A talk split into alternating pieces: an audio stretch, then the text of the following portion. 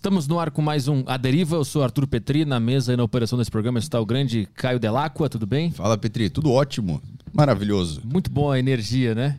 Uma salinha nova. É. Primeiro programa aqui. 190, já fizemos 190 programas. E esse é um, é um marco histórico na história da Deriva, o 190. Isso aí. O 190 ficará registrado como o primeiro programa na Sala Nova. E tá uma energia muito legal, a gente tá muito feliz, muito feliz. Bom, é, vou dar uns avisos aqui pra galera. Quem quer mandar pergunta pro convidado hoje, vocês podem mandar no Telegram da Saco Cheio TV, que é uma plataforma de assinatura. Você assina e tem acesso a podcasts muito bons para estarem, no, estarem no YouTube. É, assina lá, é baratinho você não vai se arrepender, cara. Saco Cheio TV. E você pode mandar mensagem no grupo do Telegram. Lá, quem é assinante tem acesso ao Telegram para mandar perguntas para o convidado. Então, mandem aí perguntas. Se quiserem mandar no YouTube também, pode mandar aí através do super chat do YouTube. Não precisa. Mas não precisa? É, manda pergunta boa aí que a gente lê. É, não precisa tá- pagar. Não precisa pagar, tá bom. Mas a gente prioriza sempre o Telegram, que é onde estão os nossos assinantes, que são as pessoas que apoiam os nossos programas aqui. O A Deriva é um deles. Então, é isso aí. Mandem por lá, pelo Telegram da Saco Cheio TV. Isso. E priorizem perguntas em áudio também. Isso, pode mandar em áudio. É, então vamos trabalhar que o convidado de hoje é o Marcos Rojo. Ele é professor de yoga e mestre em neurologia pela Faculdade de Medicina da Universidade de São Paulo. Tudo bem, Marcos? Obrigado por vir ao programa. Tudo bem, Arthur? Obrigado, eu que agradeço. Prazer estar aqui com vocês, inaugurando a sala nova. Oh, é verdade, o nosso primeiro convidado aqui.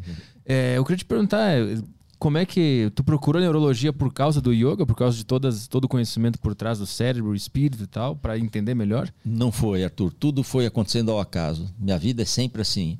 Nós vamos fazer um trabalho voluntário com crianças com uma distrofia muscular, uma di- distrofia muscular grave, que vai acometendo a musculatura de membros inferiores, a criança começa a ter dificuldade para andar, depois essa distrofia vai pegando membros superiores, depois pega a musculatura respiratória e a criança falece por ah, insuficiência de, de- de respiratória.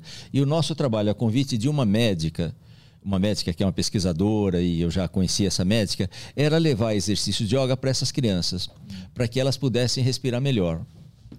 E nós fomos fazendo uma série de, de, de interferências, fui dando exercícios, as crianças ficavam bem. Nós começamos a testar. E aí nós fazíamos um teste comparativo de antes e depois.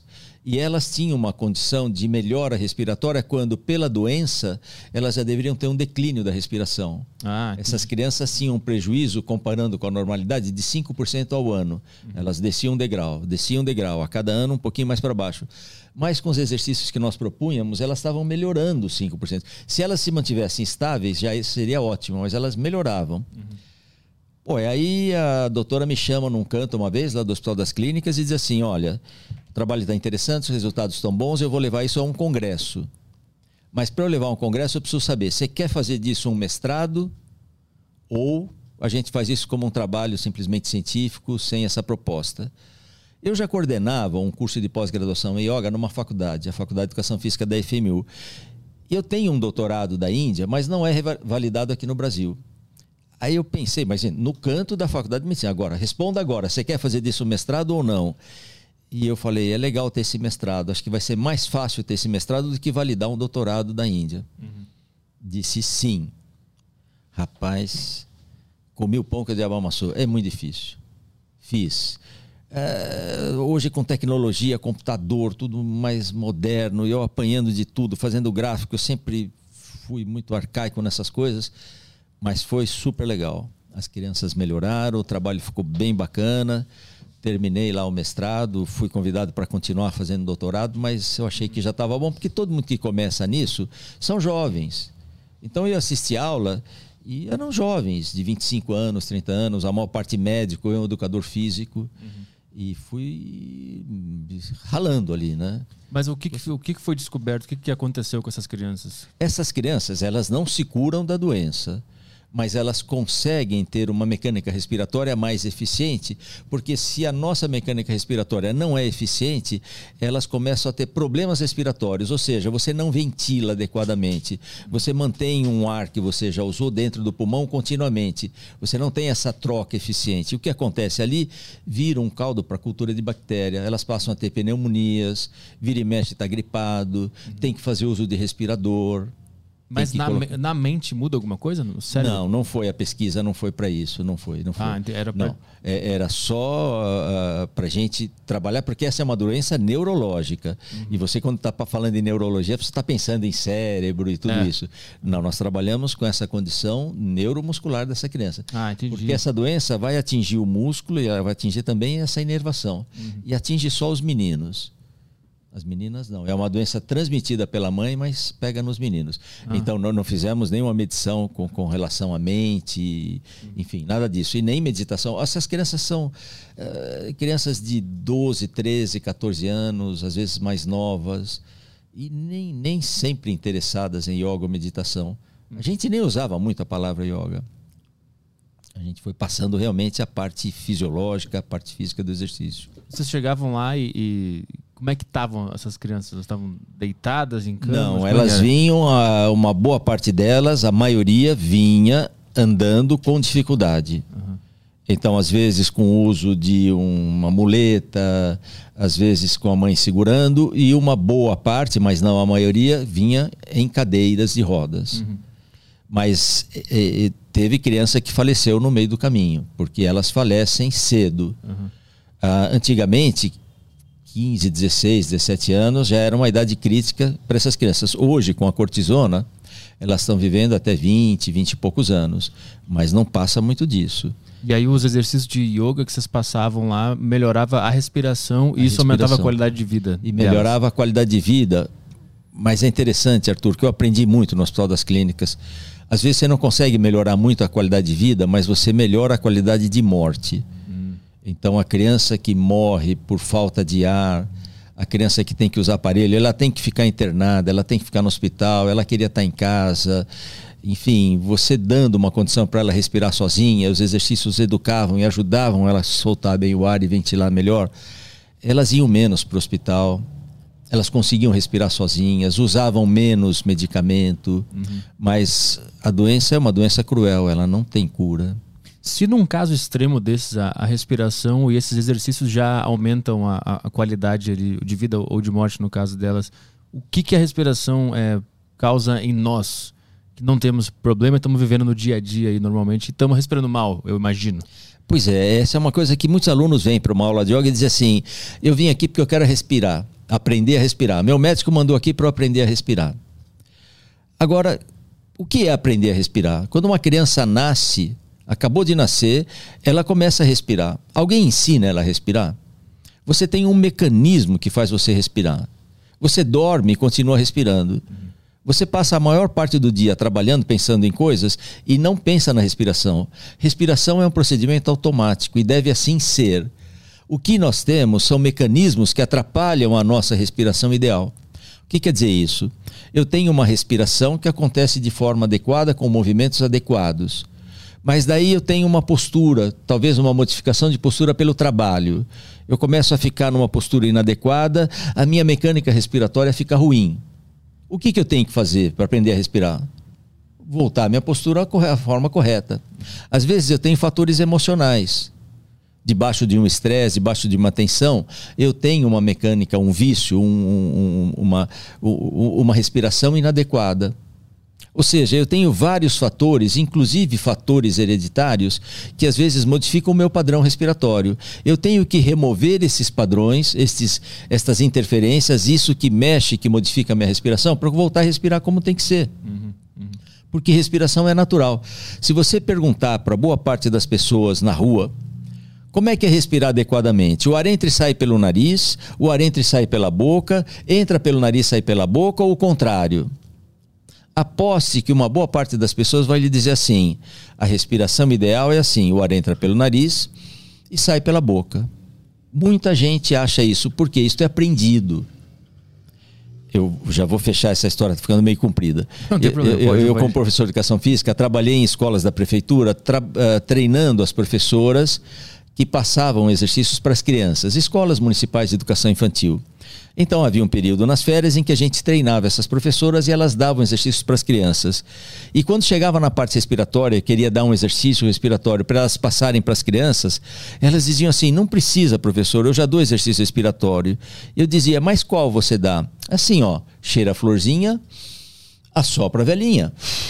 Cheira a florzinha. E se você perguntar para uma grande parte da população, eles vão achar que a respiração correta é assim: o ar entra pelo nariz e sai pela boca. Porque a educação física também fala disto. Solta o ar pela boca. Mas é uma condição de exercício. Você está fazendo alguma atividade onde você tem que forçar a saída do ar, mas em condições normais, o ar tem que entrar e sair pelo nariz. E eu lhe pergunto: uma criança que acabou de nascer e ainda não recebeu essas preciosas informações, no bercinho dela, ela respira assim? Uhum. É aprendido. Uhum. Então tem uma série de fatores, inclusive esses culturais, que modificam o meu padrão respiratório. Como respirar então corretamente? Tire os fatores que estão perturbando a sua respiração e ela volta a acontecer como naturalmente deveria ser. Mas o que que quais são as consequências de respirar errado? Bom, respirar errado tem consequências fisiológicas. Se eu não ventilo adequadamente, se eu não tiro o ar adequadamente, eu vou repor o ar num ambiente que está com ar velho. Por exemplo, eu tenho essa garrafinha de água. Eu vou querer, ela estava suja. Suponha que está turva essa água. Eu quero que essa, quero limpar, quero pôr água limpa. Ela está turva, está suja. Eu tiro, sei lá, um quinto dessa água suja e ponho água limpa. Eu limpei toda a água que estava lá dentro? Não, eu limpei um pouquinho. Mas para que, eu, que eu limpe esse, esse recipiente com, com tirando água suja para pôr água limpa, eu tenho que tirar tudo. Ou seja, boa parte dos nossos problemas respiratórios estão na eliminação, na expulsão do ar. Se eu não tiro adequadamente o ar que está lá dentro, eu vou pôr uma, uma quantidade de ar limpo, mas já tem uma quantidade grande de ar não utilizado. Então, a maior parte dos exercícios respiratórios de yoga são exercícios para ajudar a pessoa a pôr o ar para fora. Uhum. Põe o ar para fora. Isso depende de que musculatura? Abdominal e hoje nós somos, pelo estilo de vida que adotamos, muito flácidos na região abdominal. Então precisa melhorar a mecânica respiratória, melhorando a musculatura abdominal, entre outros músculos. Quando eu falo de músculos abdominais, não são esses da frente, o tanquinho que a gente sempre pensa.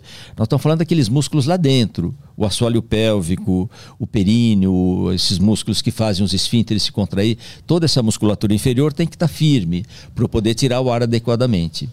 Às vezes eu não consigo pôr o ar adequadamente porque eu não tenho amplitude torácica. Então eu não ventilo bem. E aí você perguntou, não respirar bem significa o quê? Eu ventilo mal, eu circulo mal o ar, eu tenho uma menor quantidade de, de, de oxigênio para circular dentro do corpo, porque eu estou ventilando mal, eu tenho uma mecânica respiratória ruim, e eu tenho, além disso, problemas emocionais. Emoções e respiração para yoga andam juntas. Uhum até mesmo no seu cérebro, em, em, localização geográfica lá no cérebro, o centro nervoso de emoções e de respiração estão juntos, um interfere no outro. Pessoas, quando estão muito agitadas, com raiva, elas têm uma respiração predominantemente torácica, predominantemente inspiratória e predominantemente rápida. Então, quando eu estou ansioso com raiva, eu respiro rápido pelo tórax, com uma predominância inspiratória. Pessoas que estão calmas têm uma respiração predominantemente abdominal, predominantemente expiratória e lenta. Eu mudo o padrão respiratório, eu posso modificar o meu padrão emocional com certos cuidados. Quais? Se eu começar a fazer, ah, é para respirar devagar, então eu vou respirar devagar. Olha, eu vou soltar o ar em 40 segundos, quer ver? Aí começa a soltar, soltar, e eu tô lá 25, 26, 27. Sim. Uhum. Não vai dar certo. Eu tenho que fazer dentro de um padrão confortável, em que ao final da expiração, eu não tenha pressa para inspirar de novo. Aí eu inspiro. Aí começa a soltar o ar, o ar devagar. A saída do ar, ela é mais conectada com o lado calmante do sistema nervoso autônomo. Nós temos um sistema nervoso uh, autônomo e um sistema nervoso onde eu tenho algum controle, mas tem aquele que funciona sozinho. Uhum. O autônomo ele é dividido em simpático e parasimpático. O sistema nervoso autônomo simpático, embora ele tenha o nome de simpático, é ele que nos coloca prontos para uma ação. Então, se a gente leva um susto aqui, toca o alarme de incêndio, vamos aí. O simpático já deixou você com a frequência cardíaca mais acelerada, respiração acelerada, pupilas dilatadas, pronto para lutar ou fugir. É o que eles chamam de mecanismo de luta ou fuga. Mas você não pode viver o resto da vida nesse estado. Aí entra o parasimpático em ação e vai trazendo você de volta à calma. Mas é, é- o parasimpático é o consciente. Eu percebi isso e controlei a respiração para me acalmar ou meu não, corpo se acalma não, sozinho? Não, ele é automático, ele é autônomo. Tudo. Uhum. Os dois são sistemas nervosos, nervosos autônomos. Tá. Uhum. Acabou o alarme de incêndio, alguma coisa que estava lançando muita adrenal- adrenalina no corpo, vem um outro hormônio, não é consciente, tudo isso é automático e faz você voltar ao normal. Uhum. Senão seu coração vai explodir, vai ficar. Então ele volta sozinho. Mas existe, esse é o grande, a grande sacada dos antigos yogis, uma relação da respiração com esse sistema, que tem uma relação com a parte emocional. E qual é? A saída do ar, ela é mais parasimpática, ela é mais calmante. Então eu fico mais tempo na saída do ar. Eu vou soltando o ar devagar, desde que eu não sinta falta de ar, é calmante. Mas eu consigo manipular o meu humor é, manipulando a respiração? Seria maravilhoso, né, Arthur? Mas não é assim, não. Esse, é um fator que pode lhe ajudar. É que assim, eu, ah, ah, eu faço show de comédia também, né? E quando eu tô muito calmo, com muito sono, eu tô meio, meio cansado, eu antes de entrar no palco eu começo a respirar rápido, mas meio que eu fiz isso naturalmente, eu percebi que eu entro mais acordado. Se você tiver sonolento, letárgico e fizer respirações naquele padrão excitatório, você vai se agitar um pouquinho. Como é? Inspiração forçada, rápida. Isso agita você. Pois é, mas como é, a minha dúvida é como é que esses caras descobriram que eles podiam fazer isso? Pois que eles é. podiam controlar um pouco o humor via respiração. Pois é. Na verdade, o que eles queriam é autoconhecimento. Esses antigos jogos, o que eles queriam é saber quem eu sou. E eles queriam entrar num estado de meditação mais profunda para entender isso. O que quer dizer estado de meditação mais profunda? A minha mente não me permite observar essas coisas porque ela está constantemente distraída. Constantemente eu estou pensando no que eu vou fazer daqui a pouco, aí eu olho e Arthur, quatro e meia, tem que ir embora, e papapá. A gente está sempre muito agitado. E isso impede que minha mente se volte para dentro. Os indianos dão, fazem uma comparação muito legal com um lago. Um lago de água cristalina. Mas ele tem areia no fundo e tem algum movimento por causa da chuva ou por causa do vento e aquela água está meio revolta. Você não enxerga o fundo do lago, mas quando parar o vento, quando parar a chuva e aquele, aquela areia descer, você vê o fundo do lago com nitidez. É a, me- é a me- mesma coisa que a nossa mente. A mente está agitada e você não consegue olhar para dentro de si mesmo. Então eles criaram mecanismos para você começar a acalmar a mente. E a respiração é um desses mecanismos. Eles chegaram nessa conclusão porque eles estavam em busca do autoconhecimento. Mas por que que esse povo especificamente quis se conhecer? O que, que aconteceu lá para essa filosofia? Eu acho que é porque é uma civilização muito antiga. Ah. Por ser uma civilização muito antiga, que já tinha passado por algumas experiências, porque a Índia tem uma produção filosófica invejável. Só que o mundo ocidental começa a falar de filosofia a partir de Sócrates. Como se antes de Sócrates não tivesse nada na China ou na Índia que desenvolvesse um pensamento filosófico. Então, nossas escolas de filosofia ocidentais são meio cruéis, até as acadêmicas. Então, você tem lá na própria Universidade de São Paulo o sânscrito. E você tem um pouco da filosofia oriental nesse departamento de sânscrito por conta da língua, não por conta da filosofia. Uma das pouquíssimas escolas de filosofia oriental que existe no Ocidente é na Argentina, na, na, na Faculdade de Salvador, na Universidade de Salvador, universidade da onde vem o Padre Francisco, ela tem um departamento de estudos orientais. E agora, mais recentemente, a gente também começa a ver no Brasil departamento de estudos orientais, tem na PUC, tem que as pessoas começam a estudar aquela filosofia, senão você tinha que escolher para estudar isso fora do ambiente acadêmico. Mas por que que naquele país, naquela época, tem essa produção? Buda, Mahavira, Patanjali, eh, todos dessa época de dois mil anos atrás, um pouco antes de Cristo, Buda é uns 500 anos antes. de- Como é que houve tanta produção de pensamento, de, de filosofia, de atitude? Eu acho porque era uma, uma cultura bem antiga, já uma cultura que se uh, pas tendo passado por algumas experiências, começou a se interessar por isso. E, e difere a, a, o tipo de filosofia oriental para ocidental no sentido de que lá é mais espiritualizado e aqui é mais materialista ou não? Se você comparar a Índia de hoje com o Ocidente de hoje, está tudo igual. Mas porque a gente importou ou porque a gente exportou? É, essa coisa de globalização, eu fui várias vezes para a Índia. A primeira vez que eu fui foi em 1979. Depois eu voltei em 1998, portanto, 20 anos depois. A Índia tinha mudado completamente. A partir de 98, eu fui por mais 20 vezes todo ano. E cada ano era diferente. A Índia muda, muda. Mas em que sentido? O que, que é, o que, que muda? Ela muda porque se torna uma economia forte, então eles estão fazendo um, um trabalho de, de enfim, de, de, é uma população enorme, não é? De, de, de empregabilidade, de uh, cultura, enfim, estão crescendo muito economicamente. Claro que a distância entre o rico e o pobre também aumenta, porque a quantidade de pobres na Índia é muito grande. Mas eles vão se desenvolvendo hoje querendo as coisas que o ocidental quer. Então, aquelas moças que você achava maravilhoso saírem da, da escola delas de sari, aquela antiga roupa indiana, eh, já não é mais. Ela já tem, até por influência inglesa, aquele uniformezinho. Uhum. Os meninos que usavam uma roupa mais indiana querem usar calça jeans. E começa a ter uma assimilação, porque começam a assistir os filmes. Mas e, isso influencia no lado espiritual? Influencia muito o lado espiritual. Porque o lado espiritual, ele vai acontecer num ambiente mais antigo da Índia, aonde você é influenciado por uma cultura que vem sendo transmitida de pai para filho. O que quer dizer isso? Antigamente o indiano se casava e ia morar na casa do pai.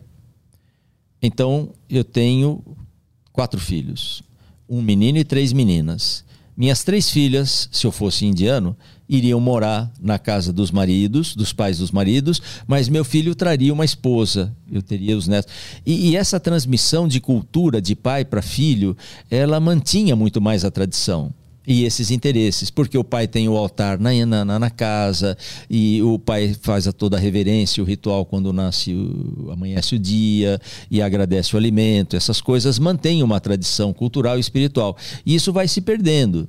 Não é a única coisa, claro. Uhum mas vai se perdendo. O, o, avô educava o neto, por quê? Porque o meu filho traz a família dele para casa, ele vai trabalhar e os netinhos ficam comigo. E se eu tivesse dois ou três meninos, eu teria uma comunidade na minha casa.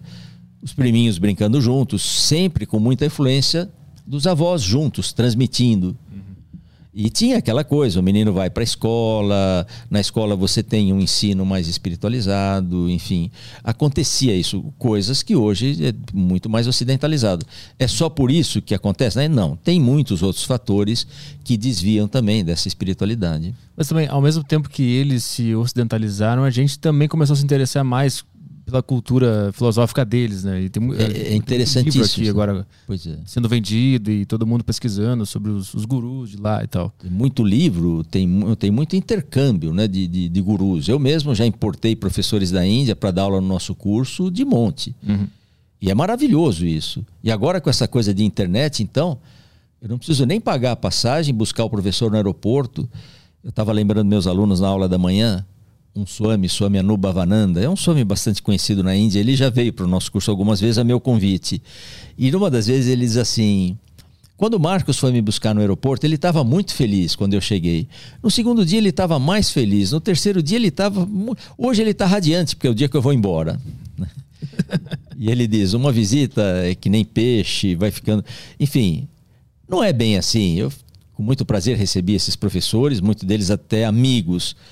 Mas, gente, é muito mais fácil. Professor, se eu dar uma palestra para o meu aluno aqui, os cursos ficam muito mais baratos. Então, esse intercâmbio aumenta com toda essa possibilidade de internet, de aula pelo Zoom, enfim.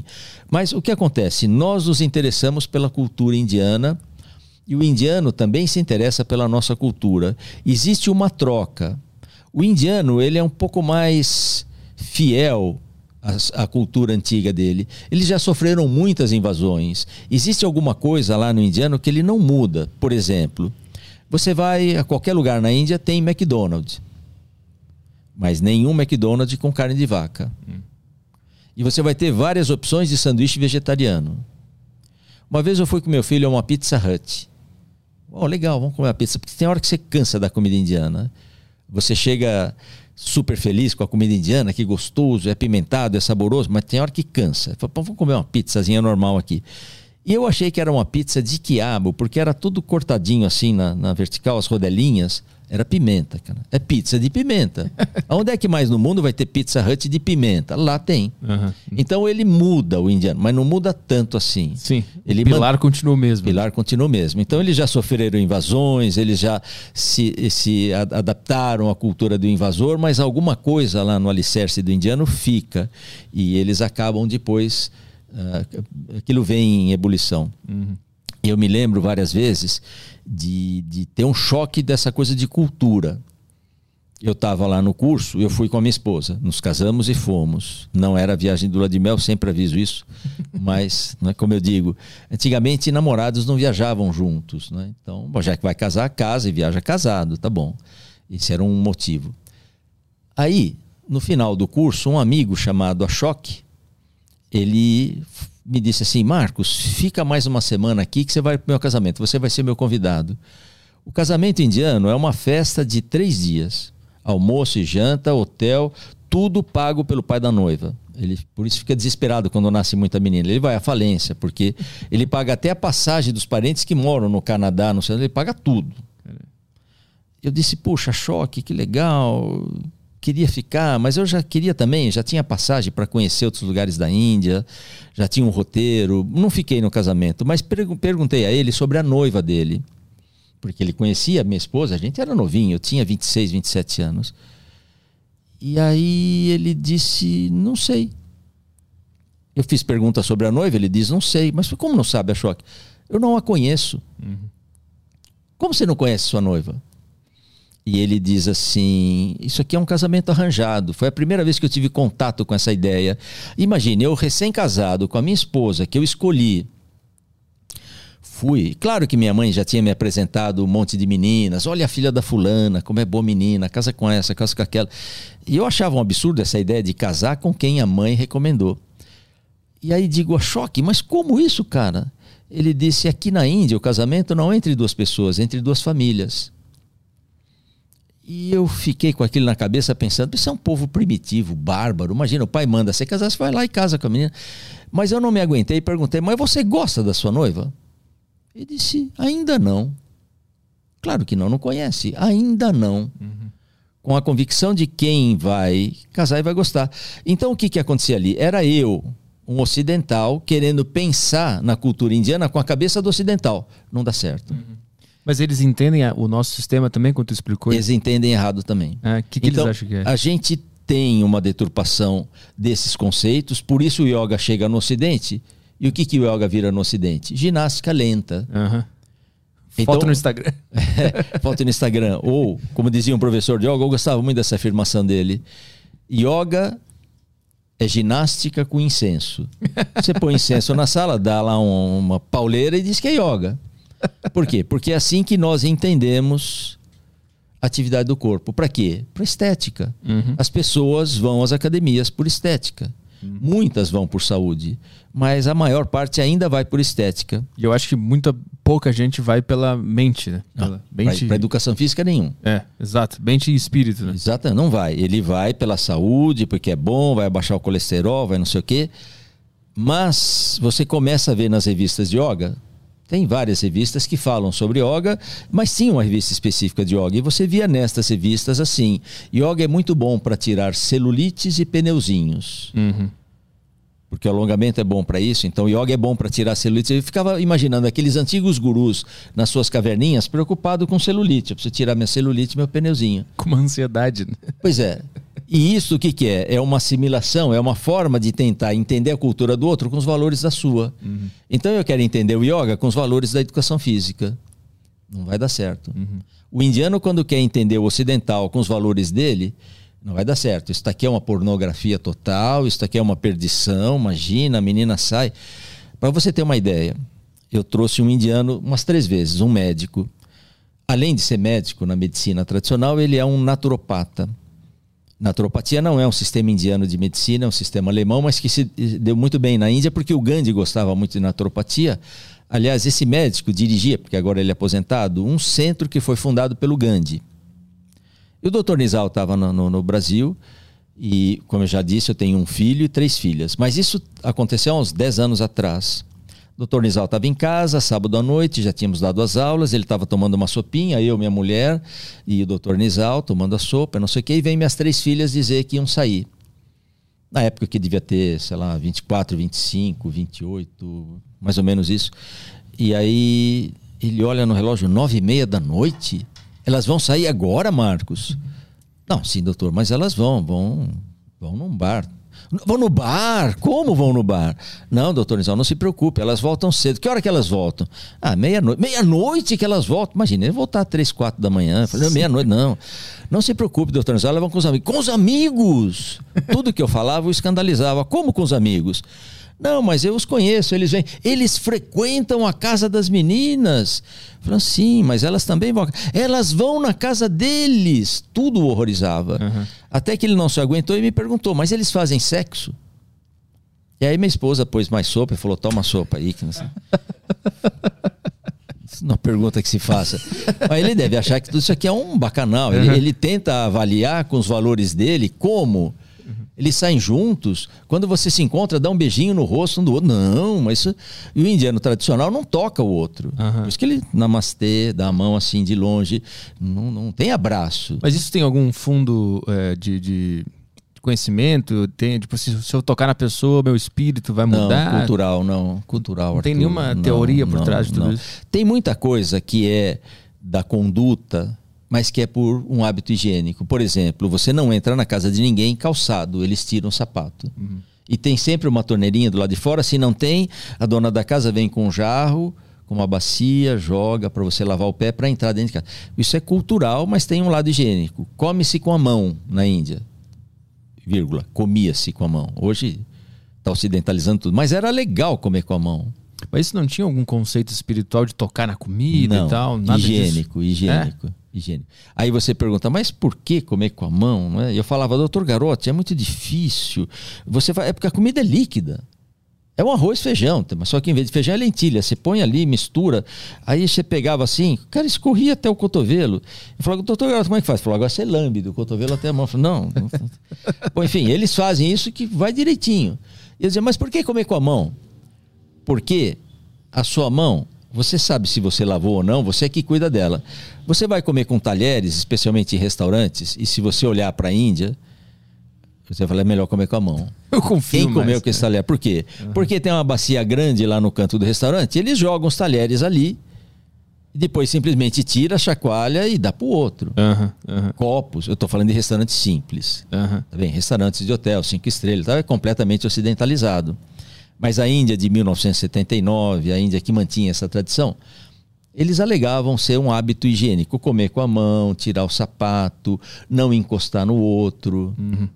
Agora, eh, a gente também gosta de dar uma uma romantizada, romantizada ou, ou sair um pouquinho da né? E, e, exagerar um pouquinho nessa coisa do misticismo. Não, porque este dedo é Júpiter, este aqui é Marte, encostou naquele. Uma vez uma aluna sentada numa aula, finalzinho da aula, fazendo uma meditação e tal, aquela penumbra na sala e não sei o quê. Professor, quando acaba a aula, começou a me formigar o dedão da mão direita e foi formigando, formigando. E aí, tudo isso que você está falando, os alunos, colegas dela da mesma turma, começaram a analisar. Não, porque estamos na época de não sei o quê, de Aquários, porque Júpiter, quando junta com não sei o quê, papá. Foram tendo as explicações. Não, porque olha, quando você junta esse dedo com aquele, a energia. Pô, sabe quando acende a luz? Ó, oh, professor, foi um pernilongo, mordeu aqui, ó, foi isso. Uhum. E ela é alérgica a pernilongo, formigou a mão. Uhum.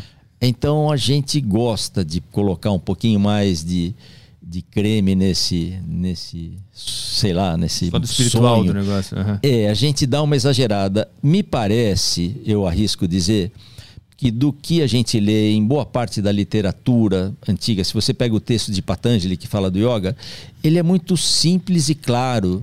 Esse é o primeiro de todos? Esse é o primeiro de todos. Ah. Guilherme falou bastante dele, Patanjali. O texto de Patanjali é o texto que define o yoga. Não é o primeiro a falar sobre yoga. Yoga já era falado, mas é um texto exclusivo sobre yoga. Uhum. E ele explica o que é yoga. E sabe como ele explica o que é yoga? Ele diz: yoga é a quietação das modificações da mente. Isto é yoga. Mas quando eu pergunto para meus alunos o que é yoga, primeiro dia de aula, ah, é a união do espírito, é não sei, é tudo isto, é tudo isto. Mas o texto ele é muito mais preciso em dizer assim: yoga é um estado da mente, hum. yoga é meditação. As posições são as ferramentas para levar a esse, esse, estado da mente. Né? Exatamente. Né? O yoga vai do grosseiro para o sutil. Como é que eu vou chegar na minha mente? Vamos chegar pela expressão mais grosseira que eu tenho. Qual é a minha expressão grosseira? É meu corpo. É isso aqui, é meu corpo de alimento. Depois eu tenho uma outra expressão, que é o meu corpo de energia, o corpo de prana, que é a respiração. Depois eu chego na mente. Por que, que o corpo é considerado uma expressão grosseira? Grosseira não é sentido negativo, de grosseiro ruim. Uhum. Grosseiro é porque é matéria. Ah, entendi. É pesado. De grossura mesmo. Tá. De grossura. Saquei, saquei. Você vê. Uhum. Para yoga não existe essa dicotomia mente e corpo. Uhum. Para o yoga, mente e corpo é uma coisa só. É como se a mente fosse um aspecto mais sutil do corpo, como se o corpo fosse um aspecto mais grosseiro da mente. Uhum. Então tá tudo junto. O que eu faço com o meu corpo tem uma relação com a minha mente. O que eu faço com a minha mente tem uma relação com o meu corpo. Você não acreditaria se eu dissesse, não, eu tô calmo, eu tô calmo. Você tem esse reflexo de imediato. Uhum. Uhum. E então o que, que a gente faz? Eu modifico o padrão do meu tônus muscular, porque isso tem uma relação com o estado emocional. O que quer dizer isso? Quando eu estou tenso, meus ombros estão suspensos, eu estou mordendo o maxilar e eu estou numa postura diferente. Então eu vou manipulando o corpo, eu vou mexendo, eu vou mexendo. E é muito interessante que numa aula de yoga chega numa hora que você fala assim: Uau! Não é que é gostoso ficar sentado quieto? Uhum. Por quê? Porque você vai trabalhando com o corpo. Esse é o primeiro passo. Depois vamos manipular uma outra um outro aspecto meu que é mais sutil do que o corpo, mas ainda é matéria, que é a respiração. E eu modifico o padrão respiratório, por quê? Porque eu também quero meditar. Então esse é o caminho proposto. Quando a gente fala em yoga, vamos deixar bem claro, Arthur, que tem muitas correntes de yoga. Então é assim, eu falo às vezes de yoga de Patanjali, que é um yoga mais voltado para o lado meditativo, e ele fala muito de condutas atitudes do seu dia a dia, meditação e fala rapidamente da postura em si, do asana e do trabalho respiratório, pranayama. Os textos de Hatha Yoga, já uma outra corrente, a corrente do Hatha Yoga, estes vão entrar mais nas técnicas. Ele vai descrever técnica e ele tem conceitos que Patanjali não descreve no seu texto. Então, assim, parece que tudo igual é yoga. Mas você tem claramente o que diz Patanjali no seu texto, que a gente costuma chamar de Raja Yoga, Patanjali não deu esse nome ao, ao yoga dele, veio depois, provavelmente por Swami Vivekananda. E a gente tem a corrente do Hatha Yoga, que é mais ligada ao tantrismo. Mas você tem o Bhakti Yoga, você tem, tem muitas yogas. Aqui misturou tudo. Uhum. Então aqui você vai numa academia de yoga e você recita o mantra. Na minha academia também tem lá um, uma divindade com cabeça de elefante. O cara entra, não entende muito o que, que é isso. É esquisito entrar numa academia de yoga, não é? Você entra, um Deus tem quatro braços, o outro tem cabeça de elefante o outro tá pisando em cima, que, que, estranho, não é? Um tem uma faca na mão, e aí aquele ambiente meio escuro, e o, o, cara foi fazer yoga, ele nem queria, mas a mulher dele que mandou, você anda muito nervoso, vai fazer yoga. E ele chega ali, vê tudo aquilo, a sala, quando ele abre a porta, esfumaçada de um incenso intoxicante, e aquela coisa meio nebulosa, o professor ainda põe lá no cantinho, senta lá no cantinho, mas no cantinho, eu queria ficar perto da porta, porque se precisar sair correndo, eu saio. E aí, vamos começar a aula. É muito esquisito isto. Uhum. Então, o que eu quero dizer? Os textos antigos, eles são mais precisos. Uhum. Eles são mais claros. O texto de Patanjali fala claramente, não adianta viver de qualquer jeito. Com todas as raivas, ganâncias, medos. Achar que no final do dia você entra no seu quarto, faz meia, dura, meia dúzia de posturas de yoga, dois exercícios respiratórios e vai se iluminar. Uhum. Não vai. Depende do seu estilo de vida. Como é que você vive? Depende das suas atitudes, depende de estudo, depende de muita coisa. Uhum. O que, que, te levou a, a ir para a Índia em 79? Eu acho, eu também não tenho certeza. Como eu lhe falei, as coisas vão acontecendo e eu vou pegando carona aqui, vou pegando carona ali. Eu fiz faculdade de educação física lá na USP e terminei em 75, 1975. E tive yoga como disciplina optativa com uma professora que me tornei aluno dela, gostei muito do, do, da Dona Inês, enfim, fiquei bastante tempo trabalhando com ela, aprendendo com ela, uma sumidade, e ela representava no Brasil uma escola que me interessava essa abordagem, a escola de Kai Valyadama, que é uma escola subsidiada pelos Ministérios da Saúde e da Educação da Índia para pesquisar o yoga desde 1924. Ela tem uma linguagem acadêmica e eu gostei daquilo, eu achei o máximo. Paralelamente a isto, os Beatles estavam indo para a Índia. Os Beatles iam fazer meditação com Maharishi. O George Harrison punha músicas com cítara. Os hippies estavam indo para a Índia. Tinha aquela Kombi que saía, eu acho, de Amsterdã, passava pelo Afeganistão, Jaquistão, não sei o que, Quistão, ia para a Índia. Lembra? Aquilo tudo me atraía muito. Woodstock. Eu achava tudo aquilo máximo. Então, o que me levou para a Índia? Eu gostei do yoga. Eu queria fazer esse curso nessa escola. Eu tinha endereço certo eu às vezes acho estranho uh, o currículo de alguns professores. Estudou em várias escolas de yoga na Índia. E, mas as escolas têm formações diferentes, não é? Não sei. E eu tinha um endereço. Para mim isso era claro. Eu quero estudar essa linha de yoga. Eu quero estudar isso. Eu vou.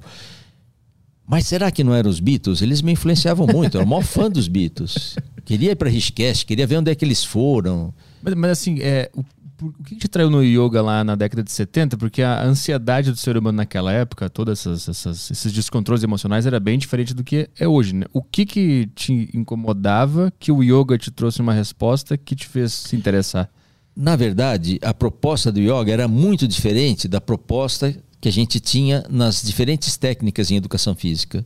Você aprende em educação física, você tem musculação, você tem ginástica, você tem esportes, e tudo aquilo tem um lado excitante tem um lado onde você se agita e era a única disciplina em que você tinha um olhar para dentro. Tudo que você faz na educação física é para fora. Então, eu vou jogar bola, eu estou concentrado, mas eu estou concentrado naquela cesta que eu tenho que jogar bola ali, ou naquele gol que eu tenho que acertar, ou nessa bola que eu tenho que devolver. Eu estou concentrado no esporte, mas é uma outra concentração. Uhum. É uma concentração que tem um lado excitatório forte eu sou um agitado, eu sou ansioso por natureza. Eu nasci ansioso, fui criado, não sei. Enfim, mas eu sou daqueles que tem que resolver o problema. Pode ser, agora eu posso relaxar porque eu resolvi. Quanto tempo dura isso? Cinco segundos, porque daí aparece um outro problema. E você tem que resolver o outro problema. Então, o ansioso é esse, não é? E aquela prática caiu como uma luva. Eu costumo dizer que eu sou um yoga dependente. Eu faço isso, senão eu provavelmente estava internado em algum hospital, manicômio. Mas a minha esposa não, ela já é yogi. Tá caindo o mundo e tá, tá, tudo bem, tá tudo certo. Ela já nasceu. Então, e ela faz yoga, ela também é professora, enfim. Mas são visões ou, ou apelos diferentes. Eu preciso fazer passo três, quatro dias sem fazer, começa a ficar me incomodando, e, enfim, tem o lado emocional, porque eu tenho essa coisa da ansiedade. E o quanto eu consigo mudar isso? Pouco, Arthur. Hum. Não dá para mudar muito. Pô, você pratica yoga há tantos anos e não acabou com a ansiedade? Isso vem de um fundo lá do iceberg que a gente não tem acesso. A gente tem acesso à ponta e algumas respostas emocionais, mas aquilo que vem do fundo, às vezes eu perco sono à noite e eu digo para os alunos: gente, professor de yoga tem dor nas costas, professor de yoga perde sono à noite. Acontece. E aí eu tento descobrir, mas está tudo bem, porque eu não sei, alguma coisa que está lá no fundo. A prática ajuda? Sim, ajuda muito. Especialmente naquilo que eu chamaria de recuperar alguma situação que você perdeu o controle. Você traz o controle, você volta mais fácil, você volta mais rapidamente. Uhum. Agora, dizer assim: não, gente, eu era ansioso, fiz meia dúzia de aulas de yoga, agora minha vida mudou. Tudo é um mar de alegria. E isso fica meio hipócrita, não é? Porque a gente tem esse viés pessoal uh, a gente muda. Muda alguma coisa, mas muda muito pelas atitudes e pelo comportamento. Muda muito pela filosofia. Olha que sutra interessante que Patanjali. Sutra, você sabe, são frases, né? O texto de Patanjali é todo em sutras. E ele coloca assim: a mente torna-se clara. Mente clara é a mente meditativa. Mente clara é a mente do presente. Mente clara é aquela mente que vê as coisas com clareza. Então eu levei uma fechada do trânsito e me exaltei. Pô, esse desgraçado, eu tô atrasado, ele fez isso porque ele tá com inveja do meu carro que é mais bonito que o dele. E isso não é a mente clara. Não é nada disso. Eu estou criando, eu estou ensaboando. O sabonete é desse tamanho, mas eu fiz uma espuma enorme. A mente clara é aquela que vê como as coisas são. Levei uma fechada. Qual o motivo? Não sei. Ele pode estar com pressa, como diz a monja Coen. Eu acho que ele quer ir no banheiro. Pronto, pensa assim que você se alivia. Ou não é nada pessoal. Enfim, a mente torna-se clara e aí você acha que Patanjali vai propor uma técnica, né? A mente torna-se clara pelo cultivo de atitudes, e ele cita três atitudes: cordialidade, compaixão e alegria. Hum. Cultive. Então, fazer yoga é isso. Mas eu consigo forçar, entre aspas, essas, esses é, valores? Forçar. É? O que você chama de forçar quer dizer se reeducar entrar no restaurante, a moça abriu a porta e você falou boa noite, nem olhou para a cara dela, foi direto para a mesa, aí você fala assim: "Puxa, a mulher abriu a porta, nem olhei para ela. Na hora de ir embora, obrigado, desculpa, eu entrei hum. apressado, hum. não é? Você tem que reeducar essa resposta emocional. Mas o, o, o, ponto nebuloso nessa, nesse cenário é, é, é o cara adquirir autoconsciência para perceber que fez isso. Exatamente. Como é que chega ali? Vai aos pouquinhos. Como eu desenvolvo atitudes de alegria? Como? Ah, vou começar a dar risada, vou ficar pondo uh, piadas do Ari Toledo, vídeo cacetada e vou ficar dando risada inteiro. É claro que não é isso. Eu desenvolvo atitudes de alegria quando eu começo a desenvolver gratidão. Hum.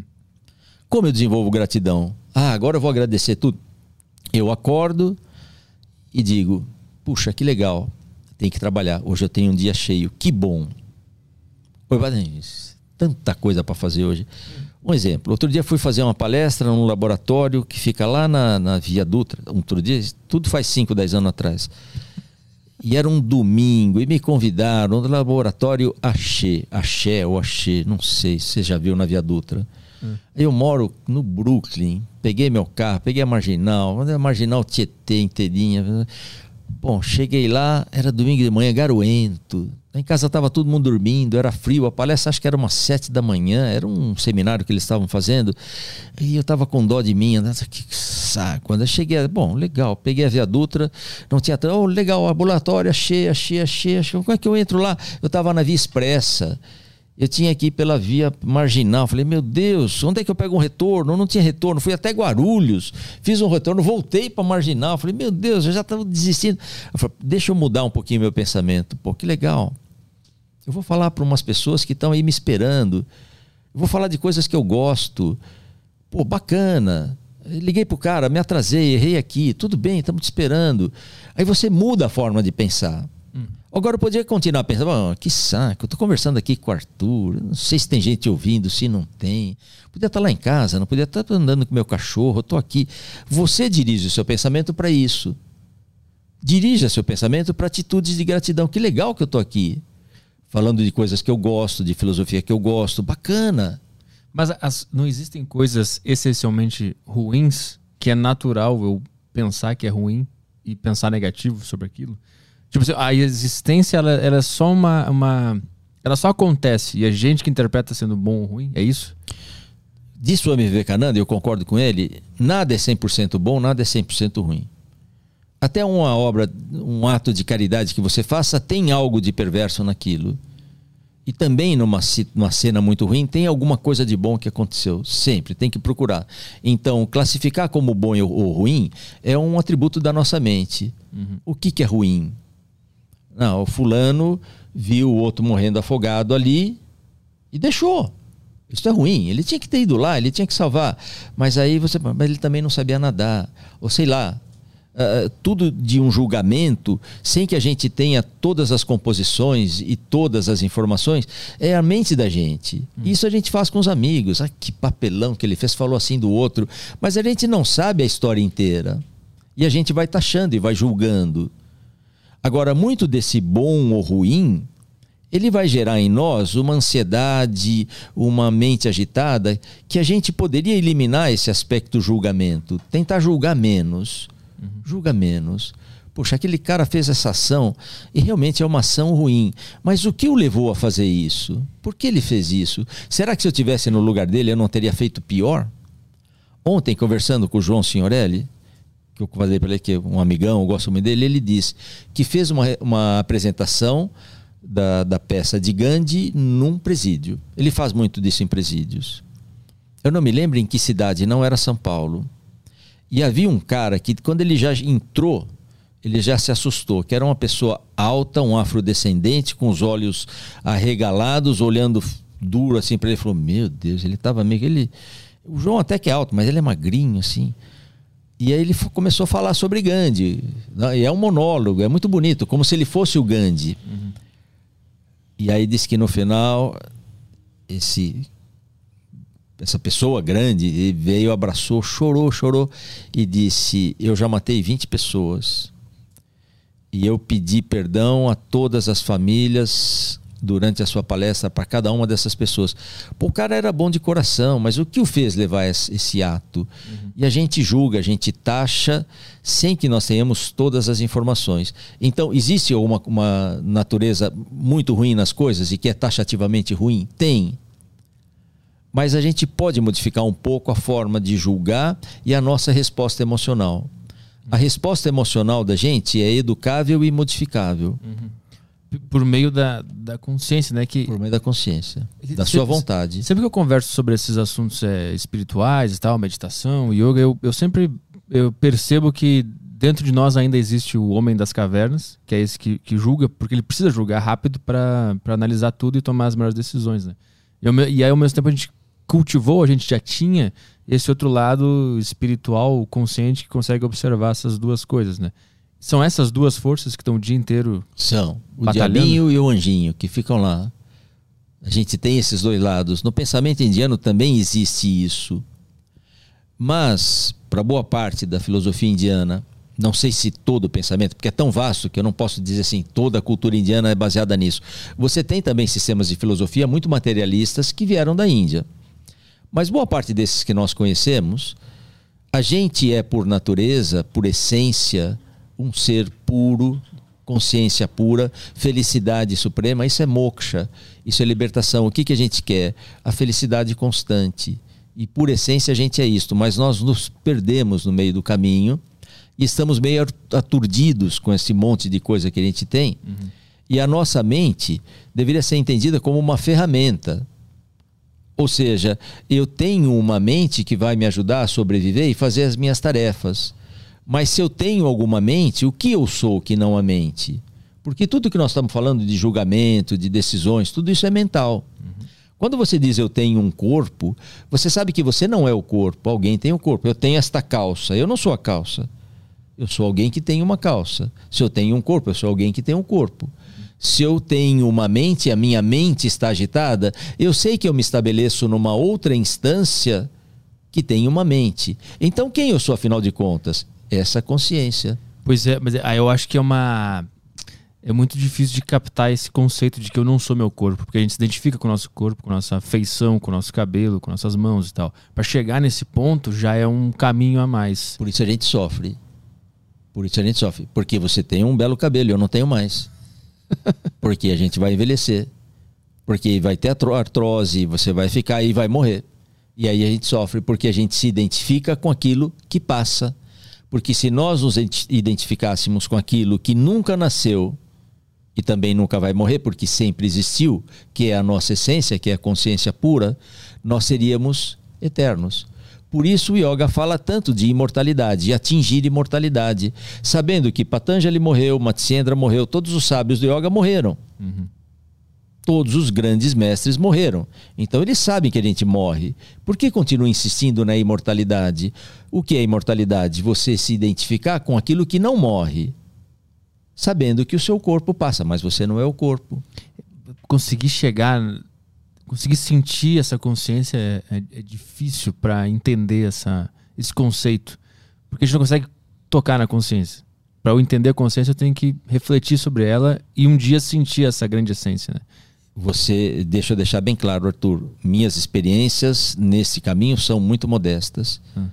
Também eu não tenho essas experiências. Eu tenho a leitura disso que é mais fácil. Uhum. Mas de vez em quando você se senta para meditar e diz assim: tá gostoso aqui, quero ficar em silêncio, quieto. Puxa, eu não preciso de nada para ter paz e tranquilidade. Eu não preciso ter carro, eu não preciso. Não, tá gostoso aqui. Poxa, isso é uma experiência espiritual, mística. Mas a gente fecha os olhos para essas experiências, esperando aquela experiência gloriosa, achando que todos os nossos chakras vão explodir como fogos de artifício, uhum. e você esperando um espetáculo pirotécnico, como disse um aluno, não, eu só fiquei um pouco em paz. Como só um pouco em paz? Isso é maravilhoso. Mas ele fica esperando esse espetáculo pirotécnico, que é uma coisa, um devaneio de ocidental. Sim. Que vai acontecer e eu vou ter acesso às reencarnações futuras, passadas, eu vou entrar na sua mente, eu vou dominar isto, eu consigo ultrapassar, eu faço viagem astral. Gera-se uma ansiedade sobre a, a meditação. E não né? acontece nada disso. Uhum. Não vai acontecer nada disso. Você vai ter uma simples experiência de paz. Mas a gente acha que isso é pouco. Porque a gente está no espetáculo circense, uhum. da grande exaltação. Grande parte desses gurus indianos, boa parte, gente, é, há uma ressalva, cheio de gurus honestos, também tá lógico, lotado, mas boa parte dos gurus vieram fazer sucesso no Ocidente porque a cultura indiana, já macaco velho, uh, uh, sabendo de todas essas artimanhas, não caíam nessa conversa. E nós caímos como patinhos. Uhum. Quando vem um papo muito exagerado, é pra gente abrir o olho. Põe o pé para trás. É a simplicidade que, que, que é ensinada. É essa, essa pequena paz já é o, o negócio. Eu tenho, tive um professor, o professor Garotti faleceu. Foi meu professor na Índia, era o diretor da escola. Um homem casado, com família, o filho dele ainda nosso amigo, enfim. Mas o Garotti dizia assim: o Ocidente está muito interessado naquilo que é complexo, difícil, uhum. quando a beleza do yoga está na simplicidade. Então, o que, que é o complexo, difícil? Entra alguém aqui, planta uma bananeira. Esse cara é um excelente praticante de yoga. Olha o que ele faz. E se ele puser o pé aqui na orelha contrária, o outro aqui, nossa, ele é o máximo. Você começa a confundir contorcionismo com aquele que se aprofundou em yoga. Quando os meus alunos na USP vinham e perguntavam assim, professor, ah, eu queria conseguir fazer aquele exercício. Eu dizia, vai treinando isso. Ele vinha depois de um mês, ó, oh, consegui agora. Bom, agora vai fazendo assim, assim, põe a mão para cá, põe a mão. E ele treinava, treinava, o danado voltava. E agora? Eu dizia, agora, se você quiser, vai fazer ginástica olímpica, amigo, porque nós estamos nos enganando. Yoga não é para isto. Uhum. Mas a gente confundiu. Uhum. Nós fizemos uma mistureba com relação a isso. O que, que nós colocamos como sendo alguém muito adiantado, evoluído nesta coisa do yoga? Ah, aquele que tem muita destreza. Então, o medalha de ouro da Olimpíada, aquele do, do ginástica de solo, deve ser o grande yogi, porque o que ele faz, ninguém faz. É que não tem como medir a, o estado de espírito de cada um, né? Isso, aí... Perfeito, exatamente não isso. tem o parâmetro para ver quem está mais avançado. Até querer exatamente. ver quem está mais avançado também é uma ansiedade ocidental, né? Aquele cara sabe é. mais, ele sabe menos. E a gente não vê, mas a simplicidade é a beleza do yoga. O exercício simples. Existe um exercício que chama Brahma Mudra. Você só vira a cabeça para cá, devagarzinho. Pro... Isso é uma maravilha, é um mudra. É mais do que um asana, é mais do que uma postura de yoga porque exige mais atenção e concentração. Mas que bobinho, isso aqui não serve para nada. Por que isso aqui? Todo mundo faz. Deitar e relaxar, uma coisa simples. Todo mundo deita e relaxa. Mas não é assim. Uhum. Deitar e relaxar são coisas diferentes. Fazer prestando atenção, manter a atenção plena, isso é a prática de yoga. Aí, não é fácil. Esse movimento curtinho aqui, ele exige muita atenção para não se entediar, para não. Exato, vai devagarzinho, uhum. olha, sem solavanco, sem nenhum tranco. Será que eu não estou tenso? Tô, meu ombro está tenso, relaxa. Fazer com atenção plena, prestar atenção no que faz. Então, aqueles movimentos complexos do yoga, eles, na verdade, eles estão mostrando o, o quão calmo a pessoa consegue ficar lá naquele movimento. Porque tu começa com os, os, os leves, a, cabe, a, cabeça girando aqui e, e mantendo aquela atenção plena. E aí o cara vai evoluindo até uma pose mais complexa. Mas não é a pose pela pose. É, é a atenção que está em jogo. Você definiu, e você usou uma palavra bem legal. É, eu faço isso para os meus alunos. Se você me permitir, eu vou fazer aqui, mas é uma bobagem. Hum. Posso fazer? Claro. Bom, eu vou me sentar aqui um pouquinho mais reto. Estou quase engolindo esse microfone, mas. então eu vou mostrar para você o que é uma posição. Isto é uma posição. Observe. Viu? Uhum. Agora eu vou mostrar para você o que é uma pose. Você usou a palavra pose. Uhum. É isso, observe. Isso é uma pose. Agora eu vou mostrar para você o que é uma postura. Asana é uma postura. Asana é definido para nós, é traduzido na nossa língua como postura. Isso é uma postura, observe. Viu? Viu diferença? Não. Não. Se tiver diferença, está onde? Aí dentro. Dentro da cabeça. Uhum. Se tiver diferença, está dentro da cabeça. O que é uma posição? Então, posição é assim, ó. O cara tá aqui, ele tá assim, ó. Pose é assim, ó. Uhum. Postura é assim. Qual a diferença? Em educação física, a posição prepara você para uma ação que vai acontecer depois dela. Eu tenho a posição de recepção, a posição de ataque, a posição de defesa, posição de largada, posição para alguma coisa que eu vou fazer. Uhum. Se eu me sento para fazer yoga e fico esperando acontecer alguma a, a energia cósmica está chegando, está chegando, tá chegando, eu estou esperando acontecer alguma coisa, eu não estou fazendo yoga. Isso não é postura. Mas por que, que existem aquelas poses ou posições complexas? As posições são complexas para nós, mas não eram para aqueles antigos yogis. Hum. Sentar em lótus, põe o pé sobre a coxa, o outro pé sobre a outra coxa. Isso era fácil para eles. Uma cultura acostumada a ficar sentada no chão era fácil. Mas isso não garante a meditação. Meditação depende muito mais da cabeça, da atitude, do que da posição das pernas. Hum. Então o que a gente faz? Como ocidentais, a gente quer sentar em lótus, achando que a hora que eu sentar em lótus eu medito. Mas é uma bobagem. Os budistas foram mais espertos e criaram banquinhos, almofadas para meditação. E o yogi quer sentar em lótus. E a grande parte machuca o joelho. Por quê? Porque é complexo para nós, mas para aquela cultura não era. É, e aquela, aquelas fotos no Instagram que a gente vê das pessoas fazendo uma postura de yoga na, no pôr do sol lá, aquilo lá é, é... tem alguma coisa a ver? É, influência ocidental influência do nosso pensamento ocidental. Os textos mais antigos de yoga apresentam apenas posturas de meditação, só. Hum. Eu vou me sentar para fazer o pranayama, para fazer meditação. As técnicas mais profundas do yoga são bandas, mudras, crias, pranayamas e meditação. São técnicas de manipulação interna, são controle de, de impulso respiratório e meditação. Esta coisa do corpo é uma base, é uma preparação. Eu preparo o meu corpo para fazer pranayama. E por que, que eu faço a parte respiratória, pranayama? Para meditar. Então, essa é a sequência: asanas, pranayamas e meditação. Hum. Mas, quando chega no Ocidente, a yoga começa a ficar ginasticalizada.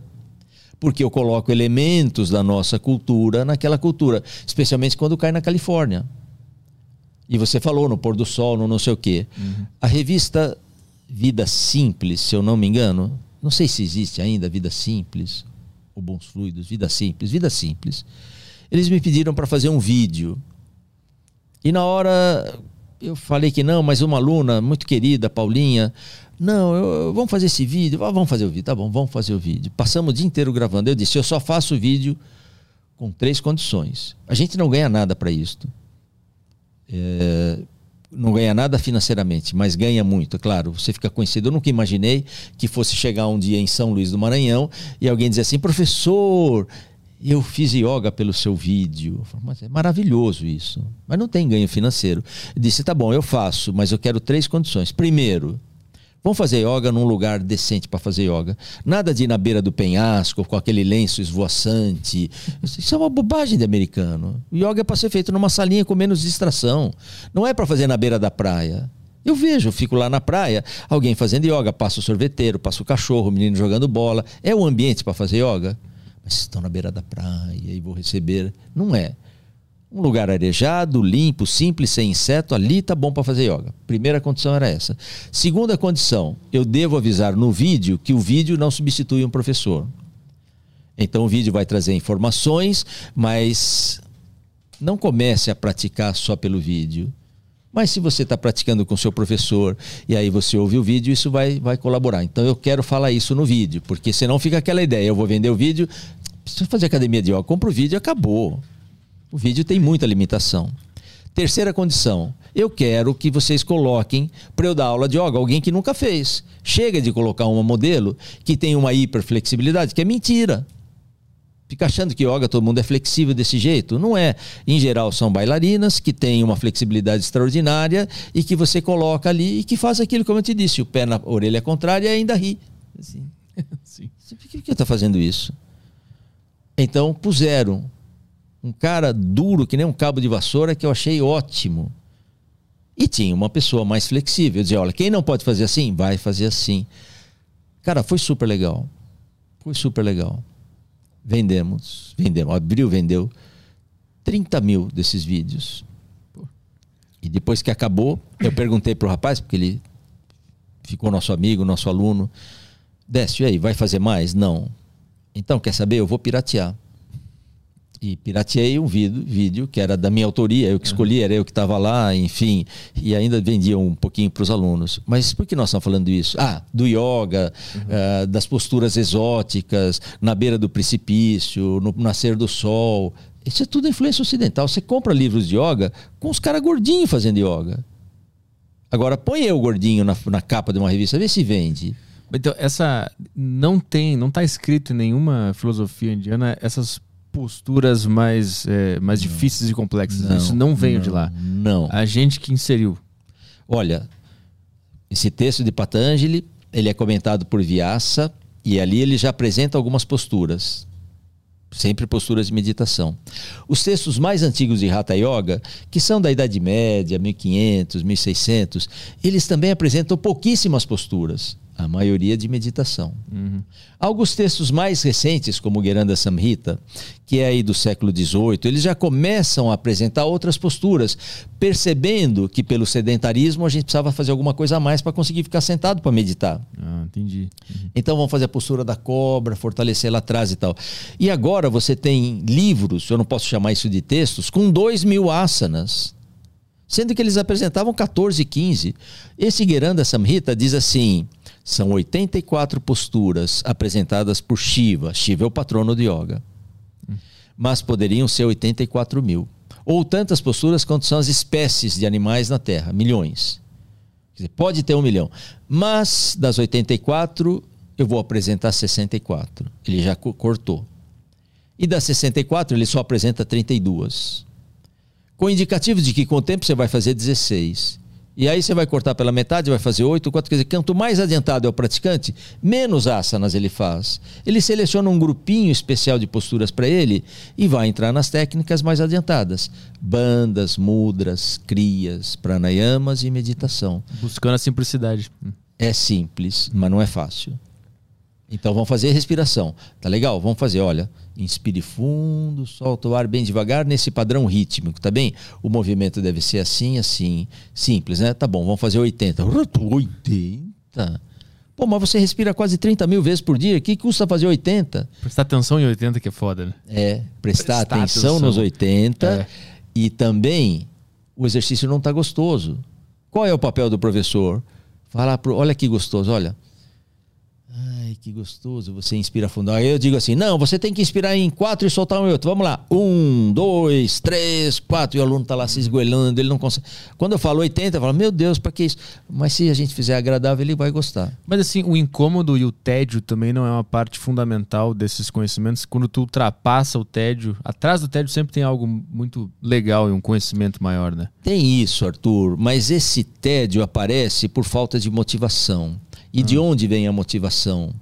Da leitura, do estudo. Hum. Eu quero chegar lá. Patanjali, quando fala no primeiro sutra, a primeira frase do texto dele, a primeira palavra, atra, agora. Agora vamos estudar o yoga, diz Patanjali. E por que agora? Eles usam muito essa palavra, atra, agora, agora. Agora o quê? Você não vai estudar o yoga por curiosidade não vale a pena. Estuda outra coisa. Você não vai fazer yoga porque o vizinho fez e por algum motivo alguém te obrigou. Não vai funcionar. Quando funciona? Quando eu começo a me lembrar de algumas coisas que eu me esqueci. O quê? Quem sou eu? O que, que eu estou fazendo aqui? Eu tenho 68 anos, vou fazer 69 esse ano. Eu já passei muito da metade. Quando você começa a ver que tem mais passado do que futuro, você fala assim, xi, caramba, morre, as pessoas morrem. Não sei se já brincou de batalha naval. Já brincou? Já. Uhum. Então, esse tiro cai na água, cai não sei. Agora, na minha idade, os tiros começam a cair pertinho. Já pega um pedaço do cruzador. O que quer dizer isso? Antigamente morria o avô do seu amiguinho, o tio do outro. Agora não. Você vai naquela reunião das pessoas que se formaram. Cadê o fulano? Morreu. Pô, mas ele era meu colega de turma. O cara morreu. O outro, os tiros estão caindo perto. Aham. aham. Aí vem Patanjali e diz: Atra Yoga no Shasana. Agora vamos estudar yoga. Agora vai fazer a pena. Você tem que estar motivado. Eu preciso de alguma coisa que me justifique. Mas a mortalidade é essa motivação? A busca de mim mesmo. Quem sou eu? Porque será que a vida é só isso? Nascer, fazer um monte de coisa e morrer e acabou?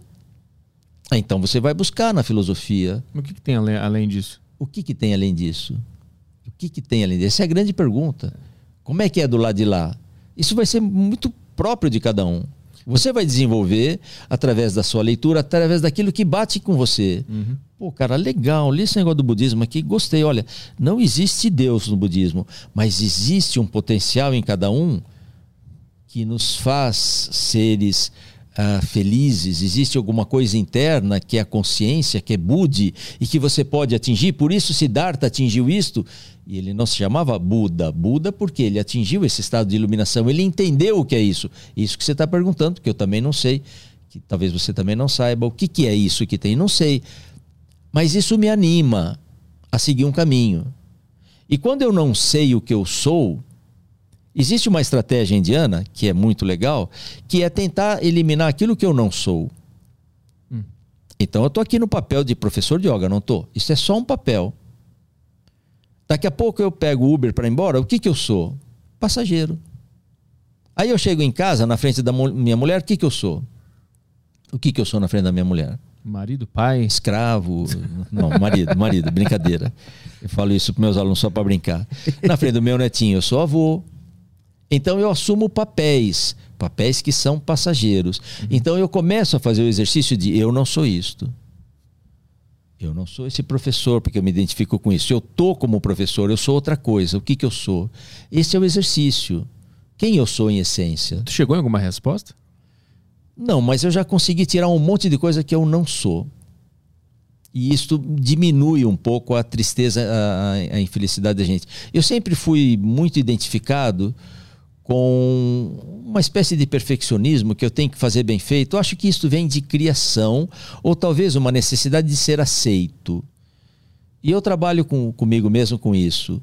Quando eu tiro um pouco de mim a ideia de que eu sou professor. Não, eu estou como professor. Tá, alguns vão gostar da minha aula, alguns não vão gostar. Pronto, é assim. 30% gosta, 30% não gosta e 30% tanto fez. Então eu não sou professor. Porque se eu me identifico muito, e aí meu aluno, professor, que aula maravilhosa, eu adorei sua aula, e eu fico muito envaidecido, eu estou me identificando muito com esse papel. E aí eu já digo para o aluno, não, corta, corta, para, para. Você que fez a prática, que sentiu bem, não adianta pôr a culpa em mim. Mérito seu. Eu fico cortando, cortando. É o meu exercício. Senão meu ego vai crescendo. Então eu parto desse princípio. Eu não sei quem eu sou. Eu não sei o que acontece do lado de lá.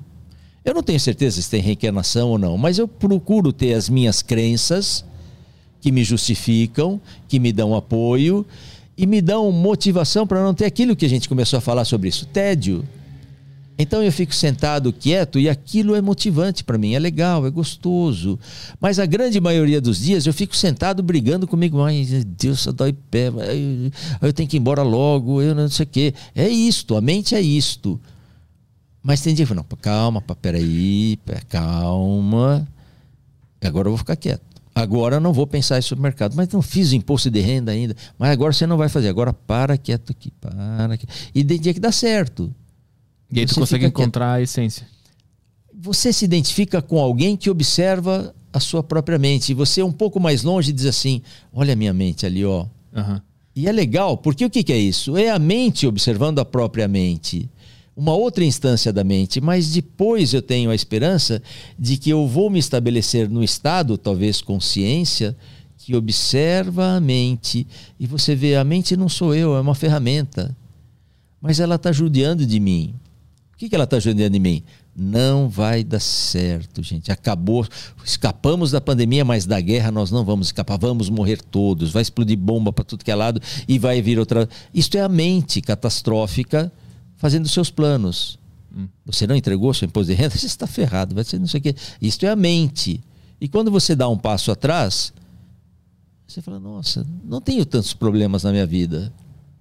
Mas isso é cíclico. Tem hora que você tá. Eu estou falando de pessoas que vivem como nós vivemos.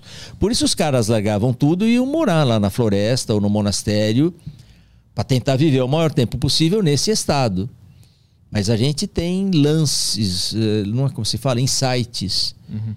de que é legal. Mas o que eu gosto de pensar, Arthur, é que o legal é o caminho. Não é chegar lá. Eu não sei onde a gente vai chegar. A gente, eu. Mas é o caminho. O caminho já é por si muito benéfico. Ele já traz muitos benefícios. O caminho já é por si gratificante. É legal. Então continua caminhando. O que, que eu mudei nesses 40 anos praticando yoga ou dando aula de yoga? Um pouco mais, 45, 50, sei lá. 75 até hoje, o que, que é? 25 mais 22, 47 anos eu mudei mais com relação a atitudes e comportamentos. Ficar um pouco mais atento ao outro. Puxa, olha, tem um outro aqui sofrendo. A mente torna-se clara pelo desenvolvimento, pelo cultivo de atitudes de cordialidade, compaixão e alegria. Aí você fala, puxa, eu quero para este o que eu gostaria para mim. Ele está sofrendo, eu posso ajudá-lo. O que, que eu vou fazer? Isso é um progresso no yoga. Uhum. Isso é um progresso espiritual.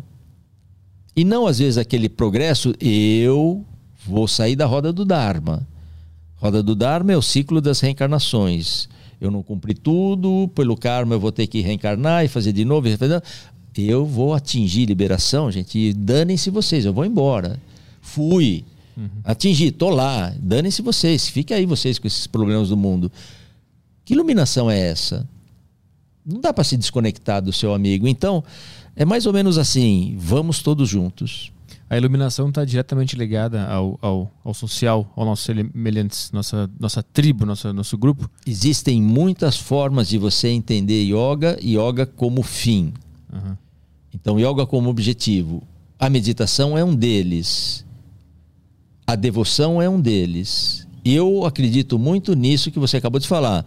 Está ligado ao, grupo, ao bem-estar coletivo, está ligado à tribo, então vamos nos ajudar para que todos sejamos felizes. Mas existe o caminho devocional. Aquele padre que está lá, ou a freira, e que reza continuamente, ou o indiano que fica Hare Krishna, Hare Hare, Hare Krishna, Hare Rama, Hare Rama, Hare Hare. É o caminho dele. Ele não está muito ligado a essa questão da ação uh, de um pelo outro, porque isso é mais do Karma Yoga e ele é da devoção, ele é do Bhakti Yoga. Hum. Enquanto o outro, ele está muito mais envolvido com os estudos, o Jnana Yoga. E ele estuda, estuda e tenta viver com aquilo que ele está estudando. E o outro é mais meditativo. Então, para a Índia é muito claro, são diferentes caminhos. Eu me parece que sou desse caminho. Eu, se você fala assim, olha, eu vou me retirar, vou morar na floresta, vou tirar todo o contato com a sociedade porque eu quero me iluminar. E eu não vou ter nenhuma inveja de você. Eu falei, vai com Deus. Eu não quero. Eu não quero morar lá na caverna, chegando na sexta-feira à noite, dizer assim, pô, meus amigos estão lá tomando chopp, comendo pizza, eu estou comendo essa raiz de mandioca aqui, esse treco horroroso, fazendo o que aqui?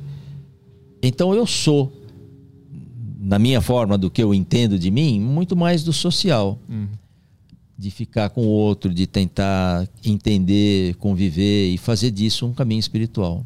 Como é que foi quando tu chegou em 79 na Índia com a cabeça completamente ocidental? Foi um, foi um choque muito grande? Foi, foi, uma... foi um choque, mas foi meio rápido, porque ah.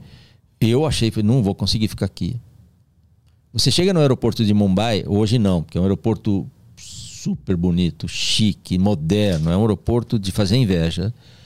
Mas você chegava no aeroporto mais ou menos, num calor insuportável. O meu voo foi pela Alitalia, eu cheguei de Roma, achei lá umas seis ou sete da manhã. Desci a escadinha do avião, Eu falei, Barrabás, que calor! Era a turbina do avião, tá muito quente, cara. Um quilômetro depois do aeroporto, eu falei, não é possível que seja essa turbina. Um calor, uma umidade uma comida apimentada, um povo que falava uma língua que eu não entendia absolutamente nada. Peguei um táxi, eu e minha esposa, as malas não cabiam dentro do porta-mala do táxi. Falei, me leve até a estação, tinha tudo marcadinho assim, Dadar. Vou pegar o trem em Dadar, lá em Mumbai, para ir até Lonávila, mas eu tinha que ir na estação Dadar. Eu falei, mas minha mala vai cair do carro, isso, não sei o quê. Pô, cara, cheguei lá, sentei para assistir aula. O cara falava um inglês que eu não entendia, porque você faz as escolas de inglês aqui, na minha época era Seulep, eh, Yazigi, é um inglês mais americano, né? Uhum. Por o cara falava, não entendia nada. Aí eu gravava a aula dele, tinha um gravador cassete enorme, não tinha celular na época, né? Era punha fita cassete lá. De noite ficava tentando ver o que ele entendeu, o que ele falou. Eu falei assim, não vou aguentar isso aqui. Vendi meu carro, larguei meus empregos, casei, fomos lá para a Índia. Eu falei, que vexame, vou voltar daqui 15 dias. Fiquei com isso na cabeça. Mas, como eu te disse, dos quase um ano, o curso dura nove meses. Só por um mês eu fiquei com essa coisa, depois foi, foi, cara, foi uma delícia.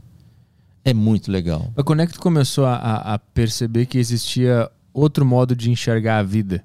Que, que era diferente do modo que a gente enxergava aqui no Ocidente? É muito legal isso, né? A gente tem que ver um pouco com os olhos dos indianos ver a vida. E o que são esses indianos de antigamente? Era exatamente o povo simples que a gente tinha aqui. Em cidades do interior, minha mãe veio de uma cidade do exterior, interior do estado de São Paulo, chamada Showa, e eles punham as cadeiras na calçada. Não tinha televisão, ficavam conversando, a porta é aberta. Não precisava tocar campainha, um entrava, sempre você tinha um bolo para servir, todo mundo, era uma vida comunitária, mas todo mundo era amigo de todo mundo, meio família. E o indiano é assim. Hum. Então terminava a aula, eu, professor, desculpa, tinha, acabei de ter uma aula sobre Bhagavad Gita, eu não entendi nada. Ah, venha na minha casa depois da aula e eu vou te explicar. Ia na casa dele, a mulher dele servia um doce, e a minha esposa, o que, que você não entendeu? Eles moravam todos na mesma escola. Era, a escola abrigava, as casas dos professores eram dentro da. Ainda as casas ficam dentro da escola. Pô, esses caras são sensacionais. Eu, embora ele ainda falava obrigado. E aí eles ajudando, o indiano em si, muito acolhedor. Não tem como você não aceitar isso. Mas é aqueles conceitos de, da mente, do observador, todo esse, essa, esse conhecimento que vem de lá também. Quando é que tu percebeu isso e abriu a tua mente? É, isso, agora eu entendi que você perguntou, Arthur. Isso vem tudo recente. Na minha, ah. a minha introdução ao yoga foi via educação física. Eu achei o máximo esse negócio de você ficar parado no exercício na educação física tudo é calistênico, é contra... e um, dois, três, quatro. Uhum. E de repente você fazia um exercício e fica parado nele. Olha, mas é muito legal isso aqui de parar e ficar observando. Uhum. Então eu entrei pela porta da educação física. Isso que nós estamos falando agora, que você fez tantas perguntas e você está perguntando agora, é recente para mim. Uhum. Nessa trajetória de 47 anos pensando, estudando, trabalhando com yoga, eu vou te dizer que meditação é uma coisa que me interessa nos últimos 15 anos. Então, dois terços eu estava mais interessado nesse aspecto fisiológico, físico. Entendi. Aí eu comecei a me interessar por meditação mais recentemente. Se eu fosse fazer o curso hoje de novo, eu ia aproveitar muito mais. Uhum. Mas foi ótimo. Em 79 tu foi fazer um curso de yoga lá. De yoga. Mas aí nesses ensinamentos que eles passavam lá, era mais história história do yoga ou era Não, o lado espiritual? É, é tudo tudo não disco pro indiano, corpo, mente e alma estão juntos. Uhum. A gente vai trabalhar com as três coisas juntas. Mas eu não tinha esse interesse em Entendi. meditação. Eu uhum. tinha interesse nessa coisa do corpo, da postura em si, da reabilitação, do emocional, do comportamento. Uhum. Agora eu me interesso mais. Aí o que, que eu fui fazer? Comecei a fazer cursos de meditação aqui. Fui lá na Associação Palas Atena, fiz com a professora Elia Disque, maravilhoso. Fui com o doutor Roberto Cardoso, um médico da Unifesp, fiz o curso legal. Fui com a monja Coen, gosto muito da monja. Fui lá, me, me não, participei de cursos com a monja. E, enfim, é, isso é recente para mim. Uhum. E 15 anos de meditação, com a regularidade que eu pratico, eu acho que eu não passei do primeiro andar. 15 anos é bastante. Qual é a tua é, regularidade? Bom, minha regularidade é assim eu acho que é de todo mundo. Tento fazer todo dia. Se você falar, mas você faz todo dia mesmo? É, hoje, por exemplo, não deu. Uhum. Hoje a minha aula era às sete e meia da manhã, eu saí, eu não sou daquele acordar. Hoje não deu. Eu não, eu não consigo engrenar, eu fico. Eu consigo fazer com frequência durante umas semanas e aí eu paro, esqueço completamente. Eu sou assim. Daqui uns meses eu volto. Eu acho que é você, eu E todo mundo. e a torcida do Corinthians mais todo mundo. É assim para todo mundo. Tem um livro de Swami Kumbhalananda, ele diz: se você praticar só por seis meses, todos os dias, meia hora de meditação, você vai ter sensações muito agradáveis. Poba, vamos lá. Seis meses, meia hora? Legal. Vai sentar meia hora para ver. Eu vou precisar de uns dois anos de treino para sentar meia hora. Bom, consegui sentar meia hora. Agora, todo dia, você faz um mês, mês e meio, pomba, apareceu uma viagem, vou ter que não sei onde, quebrou. Isso, exatamente. Começa tudo de novo e vai.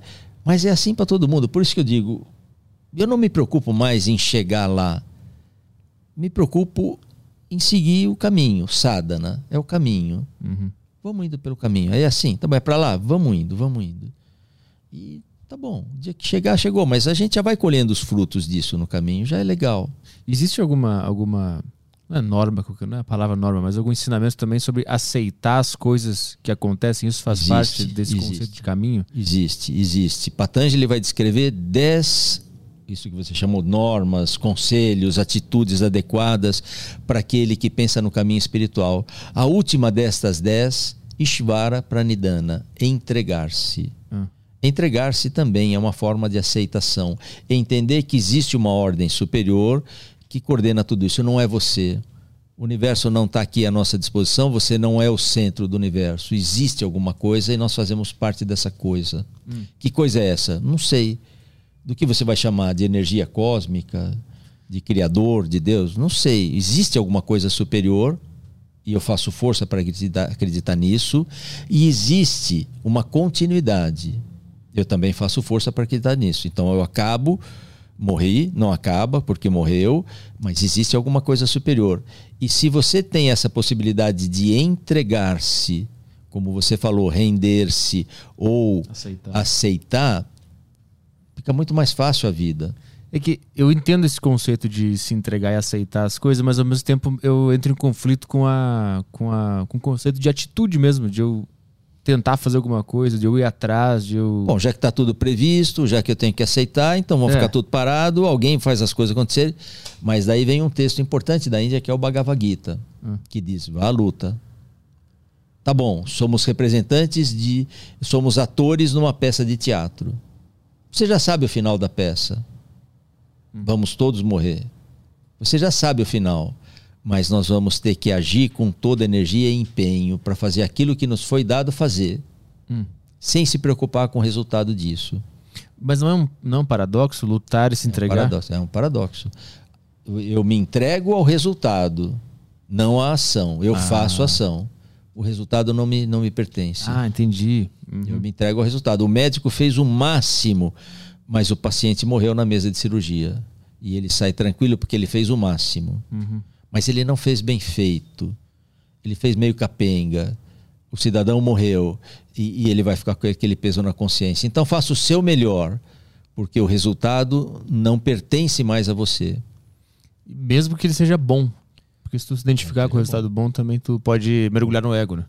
Cara, eu já conheci, eu fui para a Índia, vi muitos desses mestres famosos com um ego gigantesco, antes de entrar o mestre entre os, os discípulos, e toca música, e não sei o que, e aquela devoção, e Hare Hare, não sei o que, e chega o mestre com aquela roupa exuberante, não sei, eu falo, porra, mas o ego desse cara é enorme. Na fala dele, o ego é enorme.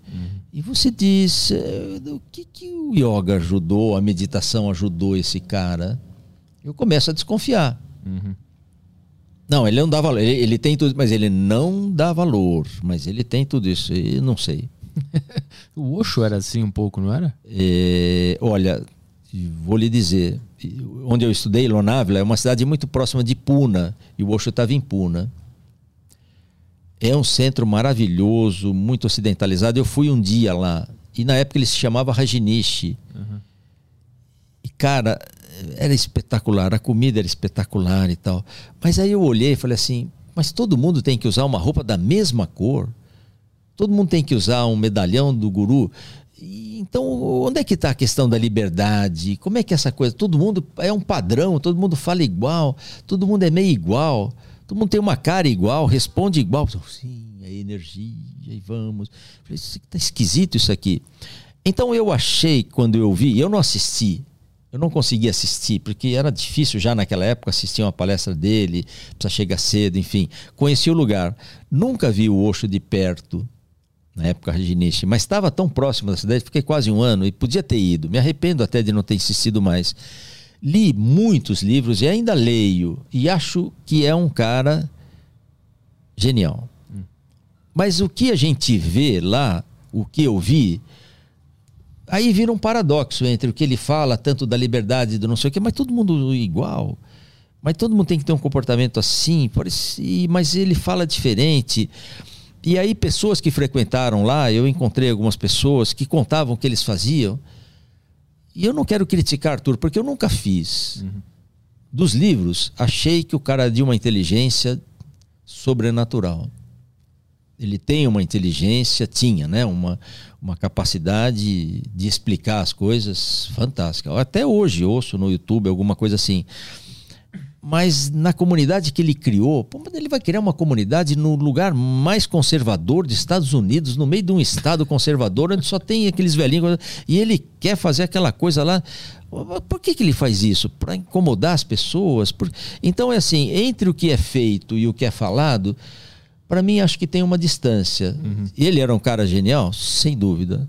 O que ele falava, cara, é inspirador e mexe com a cabeça de todo mundo. Mas ele acabou virando esse, esse popstar, assim. Virou. É, que, que entrava com. Tinha até os carros lá que ele, da época, que eram caríssimos lá, que ele chegava. Rolls Royce, ele Isso. tinha 90 Rolls Royce. Isso, ele chegava meio intocável, meio popstar, assim. Tinha essa vibe, é, né? Tinha, tinha, tinha. Não posso criticar Arthur, não convivi, claro. não sei, não sei como é.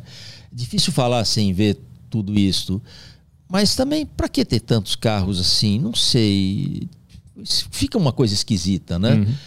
Ah, eu preferia ficar assim: pega o que tem de bom nisso e deixa é. o resto. Deixa. É alguém. Ele também é humano, ele também pode. pode pois é, errar. é, agora cair de cabeça nisso também e largar tudo, é, depois as pessoas não se ajustam numa vida social. Porque aquela vida em comunidade dava muito certo ali. Uhum. Ninguém é esposa de ninguém, filho não é filho de ninguém, é filho de todo mundo, a mulher, o marido eh, tem plena liberdade, até banheiro era tudo meio aberto, um, não sei, eu ouvi falar, não fui. E, tá bom, mas sai dali e vai viver na sociedade. Não dá mais certo, o cara se desajusta, nunca mais ele se encaixa. É. Uhum. Aí fica esquisito, não, não, não tem. Uma coisa que eu queria comentar, a gente estava é. falando de meditação e pulou. Não sei se está na hora, se está acabando. Não, não. Eu só estou vendo as perguntas da, tá. da galera que a gente vai abrir daqui a pouco. Tem alguém assistindo? Que bom. Tem três Temos... pessoas. Minha mãe? é, no total aqui tem 460 pessoas. Cacilda. Uma galerinha. Legal, gente. Eu vou caprichar, não sabia. Pensei que estava lá minha pobre esposa e alguém, né? Uh, meditação, meditação. Você diz 15 anos não é muito no caminho da meditação? Professora Elisa Cosaza, e ela é uma pessoa legal para você entrevistar, porque ela fala dessa neurociência do jeito que você quer ouvir. Ela vem aqui. Ela vem? Uhum, uhum. Sensacional. Tava com ela agora, almocei com ela, falei, Pô, Elisa, vou sair correndo. Ela é genial, genial. A pesquisadora é uma referência internacional com relação com escolas de ponta como Harvard, e tem cursos aqui no Einstein, o curso mais procurado, genial. E ela me contava uma vez, contava em aula, porque ela estava dando aula no meu curso, ela ela foi minha aluna no curso, para ver que orgulho ter uma aluna como Elisa, né? Uhum. Ela fez yoga comigo na época da USP ainda. E depois professora do curso, e ela contava. Queriam pesquisa, é, recrutar para uma pesquisa meditadores que têm experiência Uh, consistente em meditação. Aí começaram a analisar o que é uma experiência consistente. Para um pianista ser um bom pianista, ele tem que ter tido pelo menos 10 mil horas de treinamento de piano o fulano, para ser muito bom naquela outra arte, seja basquete, ele tem que ter treinado pelo menos 10 mil horas. Então, eles foram recrutar meditantes que tinham de 10 mil a 40 mil horas. O mínimo, então, era 10 mil horas. Aí eu fiz as contas: 10 mil horas. Eu vou meditar todos os dias, uma hora por dia, sem interrupção. Ao final de um ano, eu terei meditado 365 horas. Eu vou precisar de quase 30 anos para atingir o mínimo, meditando todos os dias, sem falha, uma hora por dia, para dizer assim: eu estou no mínimo desse patamar, 10 mil horas. Uhum. Então, qual a idade desses monges? 400 anos? Não, eles meditam 8 horas por dia. Então, a minha prática é modesta. Meditar 20 minutos de manhã, às vezes, quando dá certo, em férias de manhã e de tarde. Sim. A gente soma, soma, soma tudo. O que, que deu? Sei lá, 3 mil horas de meditação. Uhum. Mas eu percebi uma coisa. Aí eu comecei a fazer contas. Quantas horas de aula de yoga eu já dei? Eu me aposentei da USP, fiquei 35 anos lá. Eu tinha sete turmas, eram 14 horas por semana. Aí fui somando. Mas eu trabalhava também aqui, eu tinha minha academia, papapá. Gente, estou chegando nessas 40 mil horas. Eu fiquei muito bom de dar aula, mas eu tenho que avisar meus alunos: cuidado, não vá transferir esta condição de dar aula pra, pela condição do praticante. Não vai pensar que eu tenho essa experiência em meditação. O professor sabe, sabe. Ele sabe as perguntas que os alunos vão fazer, ele estudou. Mas no caminho da meditação, talvez eu tenha alunos que estão Sim. muito mais adiante do que eu. Vamos abrir as perguntas aí? Vamos, vamos embora. Um, áudios aqui dos assinantes da Sacri TV no Telegram, é, começando pelo Guilherme. Botar o. Espera botar o fone. Ah, pode, pode, pode beber aguinha.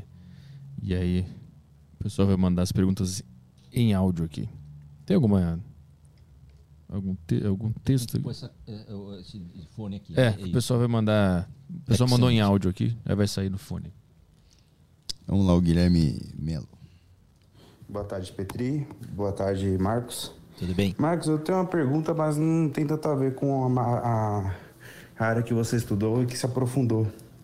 Mas é para saber mais como é o nome desse sapato que você tá usando, porque antigamente, quando eu era mais novo, eu usava um desse. Nossa senhora, era muito confortável. Minha mãe tinha trazido do trabalho e ela me deu isso aí. Ela olhava para mim e falava, mano, isso é um sapato de gente mais velha. Por que você tá usando isso? Eu falava, porque é confortável.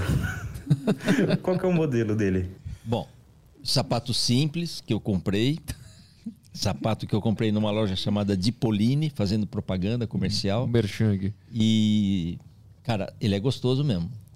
Eu ponho, geralmente eu tô sem a meia, mas eu fui lá, experimentei, pus, gostei, mas acabou o outro, voltei na loja, tinha o mesmo, comprei, enfim. Não sei. Vou comprar também, gostei. Não sei. Dipoline o nome da loja? Dipoline o nome da Mas loja. Mas o modelo do, do sapato não sabe. É, veio com o nome da loja aqui, viu? Dipoline. Bom, vamos na Dipoline. Não sei, cara, não sei. Maravilhoso. Aí vocês falam que eu recomendei. Quem sabe quando eu for comprar o terceiro par desse sapato, ele me dá um descontinho. Beleza. Mas é... não é caro, não, é dos baratinhos esse. Pergunta do cara. Boa. Uh, vai, o áudio do Guilherme aí, outro Guilherme, né? Uhum. Boa tarde aí, Petri, Marcos, tudo bom? Tudo bem. Eu queria perguntar é, o que, que o Marcos acha do, de começar a prática do yoga através do online, né? Eu nunca pratiquei yoga, tenho vontade, mas também ando meio sem tempo, né, na minha rotina e estava pensando em começar uma aula online, talvez até uma aula já gravada, né, que, que não fosse ao vivo. Queria saber o que, que ele acha disso, se recomenda para iniciante, iniciante do zero mesmo, ou se, se isso é melhor para quem já tem uma vivência, né? No presencial, não sei. Legal, Quero Guilherme. saber a opinião dele nisso daí. Valeu, um abraço. Obrigado, Guilherme. É muito boa a sua pergunta. Se você me perguntasse isso há dois anos atrás, eu ia te dizer assim: não, bobagem. Imagina fazer yoga online sem o professor estar junto lá para te corrigir. Mas a pandemia me ensinou que não é assim, não. Funciona muito bem. A aula online é legal. Uh, existem dois tipos. Eu, eu vou fazer uma retro, retrospectiva aqui, Guilherme, tentando te ajudar. Até 100 anos atrás, o yoga era praticado apenas nos ashrams. O que são os ashrams? Monastérios. O yoga só era praticado para monges. Você largava tudo e ia morar lá com um mestre e fazia yoga lá. Em 1920 é que o yoga começa a entrar nas cidades. Swami Kuvalayananda, que é dessa escola que eu estudei, e Yogendra, um outro grande professor de yoga, eles começam, eles saem do ashram e começam a ensinar em academias de yoga. Então é muito recente o yoga chegando na cidade. Há dois anos atrás, e mais um pouquinho, eu começo a dar aula pelo Instagram por causa da pandemia. Eu começo a dar aula para alunos que eu não estou vendo. Então, quando o yoga sai do ashram e entra na academia, existem adaptações. Quando eu começo a dar aula para um grupo que eu não estou vendo, e às vezes eu cheguei a ter até 1.200, 1.300 alunos, eu olhava lá no Instagram, nossa, quanto aluno! Eu preciso fazer uma outra adaptação para oferecer algo eficiente e seguro. Eu não posso dar alguma coisa só segura que não tenha eficiência. Os alunos tinham que sentir eficiência naquilo, mas tem que ser seguro. Aí eu descubro uma outra ferramenta, Zoom. Eu começo a dar aula e vejo o meu aluno. E eu sei quem veio nessa aula, quem veio na aula anterior, e daí eu começo a ter um programa de aula e funciona super bem. E é legal e eu consigo corrigir o aluno. Eu não, for, não faço aula demonstrando. Meu filho também dá aula de yoga, ele é mais do lado da demonstração. Uhum. Mas eu fico olhando e dizendo: dobra o joelho, põe a perna aqui, papapá, sinta a respiração. E funciona super bem. E estas aulas também ficam gravadas e os alunos depois pegam essa aula e fazem. Então, Guilherme, digo que funciona assim. É muito bom você começar, só que tente seguir um programa tenta seguir um programa que vai do mais simples para o mais complexo, para você entender muito bem todo o aprofundamento da prática e não ficar ah, correndo o risco de fazer exercícios um pouco mais complexos sem que você tenha se preparado para isso. Mas vai, vai que funciona. Próximo áudio aqui é do Matheus, vamos lá. Boa tarde, Arthur. Boa tarde, Marcos. Oi. Marcos, minha pergunta é referente à sua alimentação no dia a dia porque eu estudo cultura indiana e tal, e coisas do tipo, e eu vejo que há três tipos de alimentos, né? E até estilos de vida, que seriam o satívico, o rajásico e o tomásico. E o tomásico é aquela lasanha de micro-ondas, satívico é aquele ovo, e satívico não, rajásico é o ovo, e satívico é aquela coisa mais leve, frutas e tal. Eu queria saber como você se alimenta no seu dia a dia como alguém que é praticante de yoga? O que, que você recomenda? O que, que mudou na sua vida também? Referente à alimentação. Legal, Matheus, né? Isso. Matheus, desculpe, eu vou decepcioná-lo. Eu sou a favor de uma alimentação é, menos agressiva, sou a favor de uma alimentação vegetariana, não sou vegano. Uh, boa parte das pessoas entra no veganismo. Eu acho muito bonito o movimento veganismo, mas o indiano valoriza, o, até a própria medicina ayurvédica valoriza duas coisas importantes que vêm do mundo animal, que é o mel e é o ghee. O ghee é aquela manteiga clarificada e o próprio leite. O leite não é demonizado como é aqui na nossa cultura, o leite também preparado de forma adequada, de uma vaca que vive numa condição adequada, é também um alimento saudável. Claro que excesso de queijo não é bom, então não sou vegano, sou preferencialmente vegetariano. Mas se acontecer de alguém me servir, não que seja carne de vaca, porque carne de vaca realmente eu já me, me afastei bastante, mas um peixe, se eu estou viajando, eu como. Uh, eu fui à casa da minha sobrinha, que mora em Salvador há um tempo atrás, e ela falou: Tio, eu sei que você não come carne, eu fiz frango, você come, né? Como? Claro que como. Né? Aí é uma questão de interpretação. Uhum. Então, o princípio básico do yoga é a não violência. Então, não ser violento é uma coisa importante. E matar para comer é violento. Mas aí as pessoas vão interpretar. É? Como é que vive alguém que mora lá no Alasca? sei lá, no Polo Norte, ele vai comer verduras, alface. Então, essa alimentação está muito adequada com o estilo de vida e daquilo que você já trouxe de antigamente. Tem pessoas que dependem um pouco mais da alimentação mais uh, gorda, mais forte. Tem pessoas que podem ter uma alimentação menos forte. Eu acho que naturalmente as pessoas tendem a comer menos carne, eu acho bastante saudável.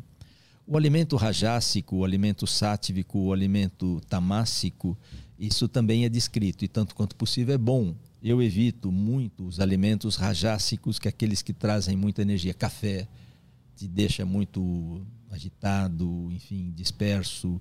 E o alimento tamássico é aquele que deixa a gente mais prostrado, mais preguiçoso. Uhum. Uh, e o alimento sátivico, ó, as nozes, as nozes, as castanhas, não é? Uhum.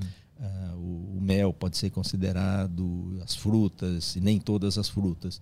Então, eu não como muitas coisas cruas, eu como coisas cozidas, sou preferencialmente vegetariano, gosto muito de comer e tenho que ter cuidado porque não engordo muito. Uhum. Já estou bem mais gordo do que eu gostaria, mas não é muito fácil. É fácil engordar, não é fácil emagrecer. Mas não sou vegano não e nem me intitulo vegetariano, porque eventualmente até como um peixe, por que, que, a, que a vaca é sagrada lá, lá, na Índia e tu parou de comer por causa da, da cultura? Bom, antes de ir para a Índia eu já fui me acostumar, porque eu sempre comi muita carne. Minha mãe ela é descendente da cultura árabe, o árabe come, tudo tinha carne e eu sempre gostei de carne.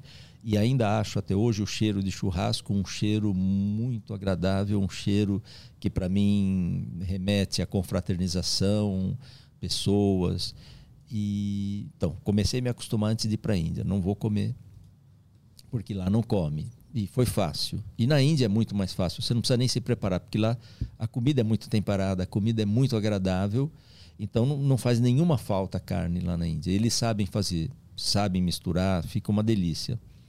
A vaca é sagrada, e se você perguntar isso para o indiano, você vai obter várias respostas. Uma das respostas que eu ouvi é assim: depois do leite da mãe, o leite que você toma é o leite da vaca. A vaca é a sua segunda mãe. Hum. E outras pessoas me diziam assim: olhe nos olhos da vaca e você vai entender porque é sagrado. Eu olhei, olhei e não entendi. Mas é um animal que goza de um certo prestígio porque é muito útil. Mas tem nessa escala evolutiva para o indiano uh, um, um, lado um pouco mais uh, próximo dessa da divindade, é o amigo de Krishna. Uhum. Uh, Krishna é o pastor das vacas, Go é a vaca, Govinda, a gente chama às vezes Krishna de Govinda, é o pastor das vacas Go. Enfim, tem essa assimilação com as divindades, então Krishna está sempre com a vaca, mas isso é muito da cultura deles. Mas eu já vi também indiano espantando a vaca, batendo com um pedaço de pau, porque ela estava comendo as verduras dele na barraca da feira. Então uhum. também não é que assim todo mundo se ajoelha. Sim. Uhum. Mas não é só a vaca que é sagrada. O que chama atenção na Índia é que muitas coisas são sagradas para que eles fiquem mais próximos do divino. Então, o rio é sagrado. Você olha o rio e você vê a divindade. Ganga está lá. E você anda na rua e tem um altarzinho desse tamanho que você não sabe, alguém pôs uma oferenda e o um incenso. Ou seja, você tropeça em templos na Índia, você vê o divino, você vê a, a vaca e você às vezes toca, põe a mão na vaca tudo é muito sagrado na Índia. Tem árvores que são sagradas, porque você está mais em contato com o divino. Aqui a gente se lembra do divino domingo, na hora da missa, vai, ou na hora do culto, depois pronto. Nada é uhum. é mais sagrado, tudo é profano. Uhum. Ah, você perguntou por que, que a vaca é sagrada? Não sei. Mas é um animal que goza de um, de um prestígio, não se come, é uma ofensa gravíssima comer carne, isso já descrito em textos, né? Uhum. Mas tinha outra coisa que você falou, Arthur, que eu esqueci. Se aí quando, quando, quando, tu voltou de lá, tu manteve boa, esse hábito. Boa, boa. Bom, isso que eu queria completar. Então fui, fiquei 100% vegetariano na Índia. Poderia até dizer quase que vegano, porque também não se come muito queijo. O que eles colocam é um pouquinho dessa manteiga, nem um pouquinho, até bastante. Ghee, chama-se ghee, na comida. E é uma delícia isso. Bom, quando eu voltei, mantive essa dieta tanto quanto possível. E fui uma vez não a um churrasco de família. Come carne, come carne. Falei, tá, tá bom, como? Cara, mastiguei, mastiguei, mastiguei, mastiguei, não consegui engolir aquilo. Eu me desacostumei da hum, vaca. Hum. Né? O cheiro é gostoso, a simbologia é gostoso, mas não da vaca realmente eu, eu, eu começo a estranhar. Uhum. Mas uma carne de frango, às vezes ela dilui mais fácil, acaba sendo uma saída. Uhum. Mas se eu se você como uma vez por mês, sei lá, é raro. E se não preciso comer, não carne. Vai a pergunta da Tami aí? A pergunta dela aqui, vamos lá. É, parabéns, meninos, pelo estúdio novo. Quero conhecer. Boa. É, questão. O que é meditação? Se for silenciar a mente, como silenciar o caos mental? Se for dar ouvidos ao, ao caos mental, tem uma forma de ouvir ele e ouvir ele de um jeito mais tranquilo? Muito legal. Desculpa, o nome, Michele? Tami. Tami, Tami, desculpa, Tami. Eu, eu preciso ficar com isso? Turco? Não, não, pode. Não, pode, tirar. Uhum. Opa, desculpe. Rapaz, como é horroroso esse fone de ouvido. Não sei como você aguenta isso aí. Você fala baixinho, parece que você está gritando no seu próprio ouvido. Tami, muito legal sua pergunta, como as outras também. Muito interessante essa questão. Ah, fa- fala ele inteira. Tem um pedaço que eu acabei me esquecendo. Desculpa. Aqui, é... O que é meditação? Certo. E depois ela falou caos mental. É, se for silenciar a Como sil- mente, é isso. como silenciar o caos mental? Tá, legal, obrigado também. Então é assim: meditação tem muitas definições. Para Patanjali, meditação é a quietação das modificações da mente. O que é mente ah, modificada? Modificada é assim: é encadeamento de pensamentos. Um pensamento me leva a outro pensamento.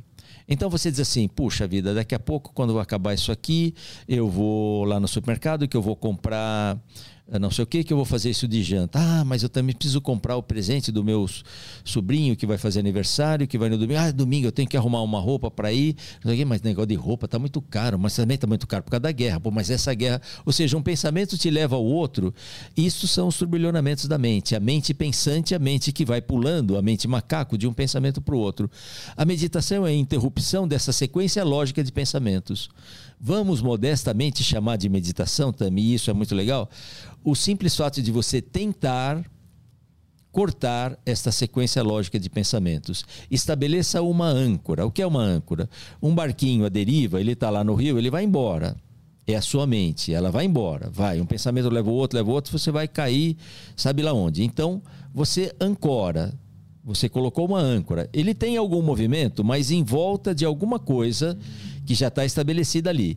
O que vai ser a sua âncora? A coisa mais simples e que mais se usa, sentir o toque do ar nas narinas. Aí você começou, sentiu o toque do ar nas narinas. Olha, que legal. O ar entra mais friozinho, sai mais quentinho, que legal. Depois de longos cinco segundos, já vem aquele pensamento.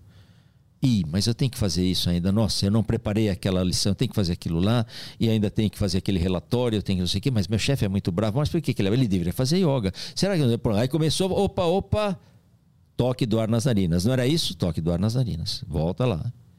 Depois de mais longos, seis segundos. Ah, mas esse cachorro do vizinho não para de latir, mas também o cachorro late e a sua mente vai embora de novo. Mas, aí você, opa, volta, toque do ar nas narinas. A isso chamamos meditação. O que, que é? A tentativa de manter a mente numa âncora, num foco, para quebrar a sequência lógica de pensamentos. A mente vai escapar? Vai. Aquele que é iniciante, a mente escapa, ele se determinou que vai ficar 15 minutos em meditação. Às vezes a mente escapa por 14 minutos. Putz, eu estava aqui meditando, esqueci. Aí você vai treinando e a mente escapa por alguns segundos, você lembra, traz de volta. Ou seja, esse período aonde você se distrai fica menor. Opa, toque do ar nas narinas. Opa, ela escapa, você traz de volta. Então, uma das boas definições de meditação é isto: é quebrar a sequência lógica de pensamentos, propondo à sua mente uma âncora, um alvo, alguma coisa para ele se concentrar. É um processo autoinduzido, assim chama o professor Roberto Cardoso. Você se induz, não é induzido pelo outro. Agora e tal, e alguém falando para você, é a sua mente funcionando. Tem algum valor aquilo, mas a meditação tem que ser um processo autoinduzido. Mas também tem o, o, o ponto de observar o pensamento, né? De quando ele for, Eu vou chegar lá. Observa ele. Eu Tá? vou chegar lá. A sutilização dessa âncora vai nos levar a processos mais profundos de meditação. Então, observar o toque do ar nas narinas é um processo, é uma âncora visível, está lá, está acontecendo. Observar o pensamento é uma coisa mais abstrata. Para eu chegar nisso, é melhor que eu passe por, alguma, por alguns estágios mais concretos. Antes de querer me concentrar em alguma coisa que eu não estou vendo, é melhor que você ponha ali e observe. Então, eu estou observando a garrafa do Arthur. Estou observando. Ah, a tampa é azul. O que, que é observar? É olhar o óbvio. Nossa, ele já bebeu quatro quintos da garrafa. Olha, tem um rótulo. Tudo que é relativo àquela garrafa eu estou olhando. E eu não desvio meu pensamento disso. A outra coisa é eu fechar os olhos. Agora eu vou pensar numa garrafa de água. Mas como é que é essa garrafa? É muito abstrato, porque não tem. O outro é concreto, eu estou vendo alguma coisa. Então eu começo com âncoras mais concretas e vou se utilizando. Observar pensamento é das mais cabeludas. Observar pensamento, você começa a observar e vai junto com ele embora. É, esse é o problema, né? Você vai junto com ele. É. Mas existem outras definições também de meditação. Meditação também pode ser entendido como estar presente. Então eu estou aqui conversando e se eu estiver presente aqui, eu posso chamar isso de meditação. Se eu estiver conversando aqui pensando em outra coisa, que é o normal, a gente está sempre numa atividade pensando em outra. Você está lavando louça, pensando no que você vai fazer da manhã. Quando chega amanhã, você está lembrando do de ontem. Outro dia eu estava viajando com os amigos no feriado de carnaval. E aí alguém falou assim, puxa, no carnaval que vem, e eu e o carnaval passado, e eu fiquei pensando, pô, que caramba, nesse carnaval nós não estamos, né? Estamos no próximo, nesse, e fica para cá e para lá. A gente não tá, nossa tendência não é estar tá no presente.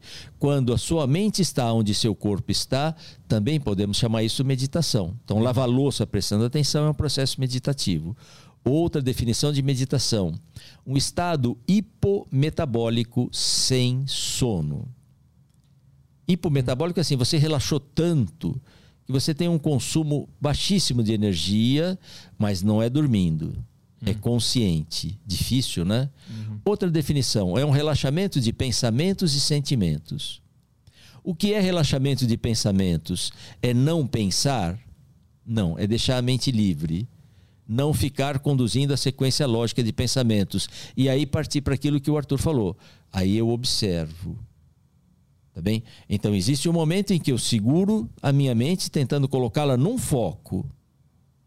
Mas a partir dali, se eu tiver treinado, eu dou um passo para trás e observo a minha mente, que mesmo que ela se encaminhe para uma sequência de pensamentos, eu estou distante, eu estou a um passo atrás. Mas daí a minha mente ela não está com essa coisa de 500 pensamentos no minuto. Você vê que passa um pensamento, veio um impulso. Nossa, aquele criado mudo da minha avó, o que, que veio aquilo? Mas eu não segui o pensamento, eu deixei. Ele foi embora. Tem lá algum tempinho de vazio, vem outro, vem outro. Ou vem por algum estímulo externo, ou vem como bolha. Alguns chamam de bolhas emocionais que vem à tona, aparece. E você não liga, desaparece. Mas isso é difícil. Sim. Então são todas essas definições de meditação, também mais muitas outras que eu Uhum. não sei ou que eu me esqueci. Entrou mais algo aqui no, no, no Telegram Acho que fechou. e no YouTube. Bom, YouTube aqui a gente pode dar uma olhada. É, o Swen, Swende perguntou ah, o que ele acha do mestre De, Ro- De Rose. De Rose? De Rose, De Rose, De Rose. De Rose. Swende. Ah, é- o nome eu falei certo? Que é- Gregório. É, Gregório. Gregório. Muito bem. É difícil falar de alguém, primeiro, por não estar na presença da pessoa e também por não ter frequentado as academias e ter participado eh, de algum evento para dizer assim, eu acho isso, eu acho aquilo. Mas eu poderia dizer que, garantidamente, seguimos linhas diferentes de pensamento dentro do yoga. Garantidamente, nós temos uma área de atuação diferente. Até acho que o De Rose, pelo que eu tenho visto, ah, mudou o nome porque se chamava Yoga De Rose, Universidade de Yoga, aliás, sempre yoga, nunca yoga, sempre yoga. Mas o que eu tenho visto agora é método De Rose, que eu não tenho bem certeza o que venha a ser este método De Rose. Mas ele tem um lado muito bom, que ele difundiu muito yoga. Ele foi abrindo franquias, franquias e ele deve ter um esse empreendedorismo muito forte, abriu muitas cadeias. E quando você abre muitas cadeias, o que acontece? Você tem naquela rede professores que são muito bons e professores bem mais ou menos. Então, quando amplia muito, quem garante, quem consegue controlar isto? Então, alguém pode ter feito lá no The Rose com um professor muito legal. E alguém pode ter feito com um professor que não fosse tão legal. Então, as pessoas vão relatar experiências diferentes. De pessoas que eu conheço que foram franqueadas, a maioria teve dificuldade com o aspecto financeiro. Mas isso aí, sei lá, aí se atrapalharam, enfim. Mas eu sempre quis saber da onde vêm esses ensinamentos. Sogyal Rinpoche, que é um monge tibetano, não é do yoga, mas enfim, da meditação, do tantrismo tibetano, ele fala uma coisa muito interessante. No Tibete, antigamente, a primeira coisa que as pessoas queriam saber era quem era o mestre do seu mestre. Então eu vou fazer uma yoga com alguém, eu quero saber quem é o mestre do seu mestre. E se puder, você me diga quem, ainda quem é o mestre do mestre do seu mestre. Eu quero saber essa linhagem, porque a linhagem garante a confiabilidade na tradição. Da onde vem sua tradição? Houve uma época em que dizer que aquilo que eu aprendi veio de Shiva, eu recebi por inspiração, as pessoas gostavam. Eu aprendi por inspiração. Shiva desceu, me ensinou, eu aprendi. E as pessoas caíam nessa. Hoje não funciona mais. Então, isso se atraiu alguma vez alguém. Então, é preciso saber de onde vem isto, de onde vem seu ensinamento, onde é que você foi estudar. Eu acho que estas são as perguntas importantes. Então, não vou dizer o que eu acho, o que eu não acho, porque não frequentei. Conheci, encontrei, participei de eventos junto com ele. É uma pessoa carismática, ele tem um, um envolvimento, uma fala muito envolvente, ele, ele tem esse poder. É, dos livros que eu li, não gostei muito, a ponto de dizer assim: seguimos linhas dentro de yoga diferentes de pensamento. Tem a pergunta da Rafaela Alencar. Deixa eu ver aqui. Hum, uh, faço yoga há quase dois anos e mesmo assim tenho muita dificuldade de me concentrar nos movimentos e pensamentos. Geralmente vou fazendo tudo no automático até acabar a aula. Como melhorar isso? Boa, Rafaela, exatamente isso. Esse é o problema de todo mundo de você e todo mundo. Uma vez eu falava do silêncio momentâneo que às vezes aparece, e um aluno veio para mim e disse assim no final da aula, constrangido, olhou até para os lados para ver se não tinha gente, falou assim: professor, você fala em silêncio, a minha mente não fica quieta. Eu até para mexer com ele, olhei para os lados e falei assim: a minha também não. é? A mente de ninguém fica quieta. Esse é o grande problema. Não é conseguir uma postura, é fazer prestando atenção. Mal começou a elevação do braço para o exercício que eu vou propor, você já se distraiu. Hum. No meio do caminho já se distraiu. Traga a mente de volta. Lembra a história da âncora? Pensa e tal. E é isso, vai e volta, vai e volta. Alguns dias nós estamos muito bem, a coisa funciona, emplacou, legal. Nossa, eu me concentrei. A maior parte dos dias, não. Uhum. Mas com a repetição, vai acontecendo uma coisa interessante. Você não vai mais se preocupar com o aspecto externo do exercício e você vai observar como é que eu me sinto, aonde alonga, aonde eu posso relaxar, o, o que, que esse exercício significa para mim. Você se envolve com aspectos uh, um pouco mais sutis, mas a gente vai melhorando. A mente vai se distrair a vida inteira, gente, a vida inteira distrai, traz de volta. Isso é assim e é assim para todo mundo. Não tem jeito. É normal. Só para contar uma historinha, um discípulo chega ao mestre e diz assim: Mestre, não consigo meditar. Você dá tantas dicas, tantas técnicas, concentre nisso, concentre naquilo, nada para mim funciona, minha mente é muito distraída. E o mestre diz a ele: então faça o seguinte, você vai se sentar onde você se senta para meditar, no mesmo horário, tudo como você está sempre acostumado, só que fica pensando no que você quiser. Como assim, mestre? Pensar, pense em tudo que você quiser, pronto. Mas isso é uma técnica? Vai lá e pensa, fica pensando o dia inteiro, se você quiser. Quando ele está saindo da sala, o mestre diz assim: Mas espera aí, só não pense em macacos, tá bom? Pronto. Acabou. Ele ficou lá duas horas na salinha dele e falou assim: Mano, por que o mestre não gosta de macacos? O que ele tem contra os macacos? Ficou duas horas só pensando em macaco. É isto. Uhum. Se você falar para sua mente, concentre-se nisso, ela vai querer, querer pensar em tudo menos nisso. Se você falar assim, ó, não pode pensar naquilo, ela vai só ficar. Essa é a natureza da mente. Uhum. De todos.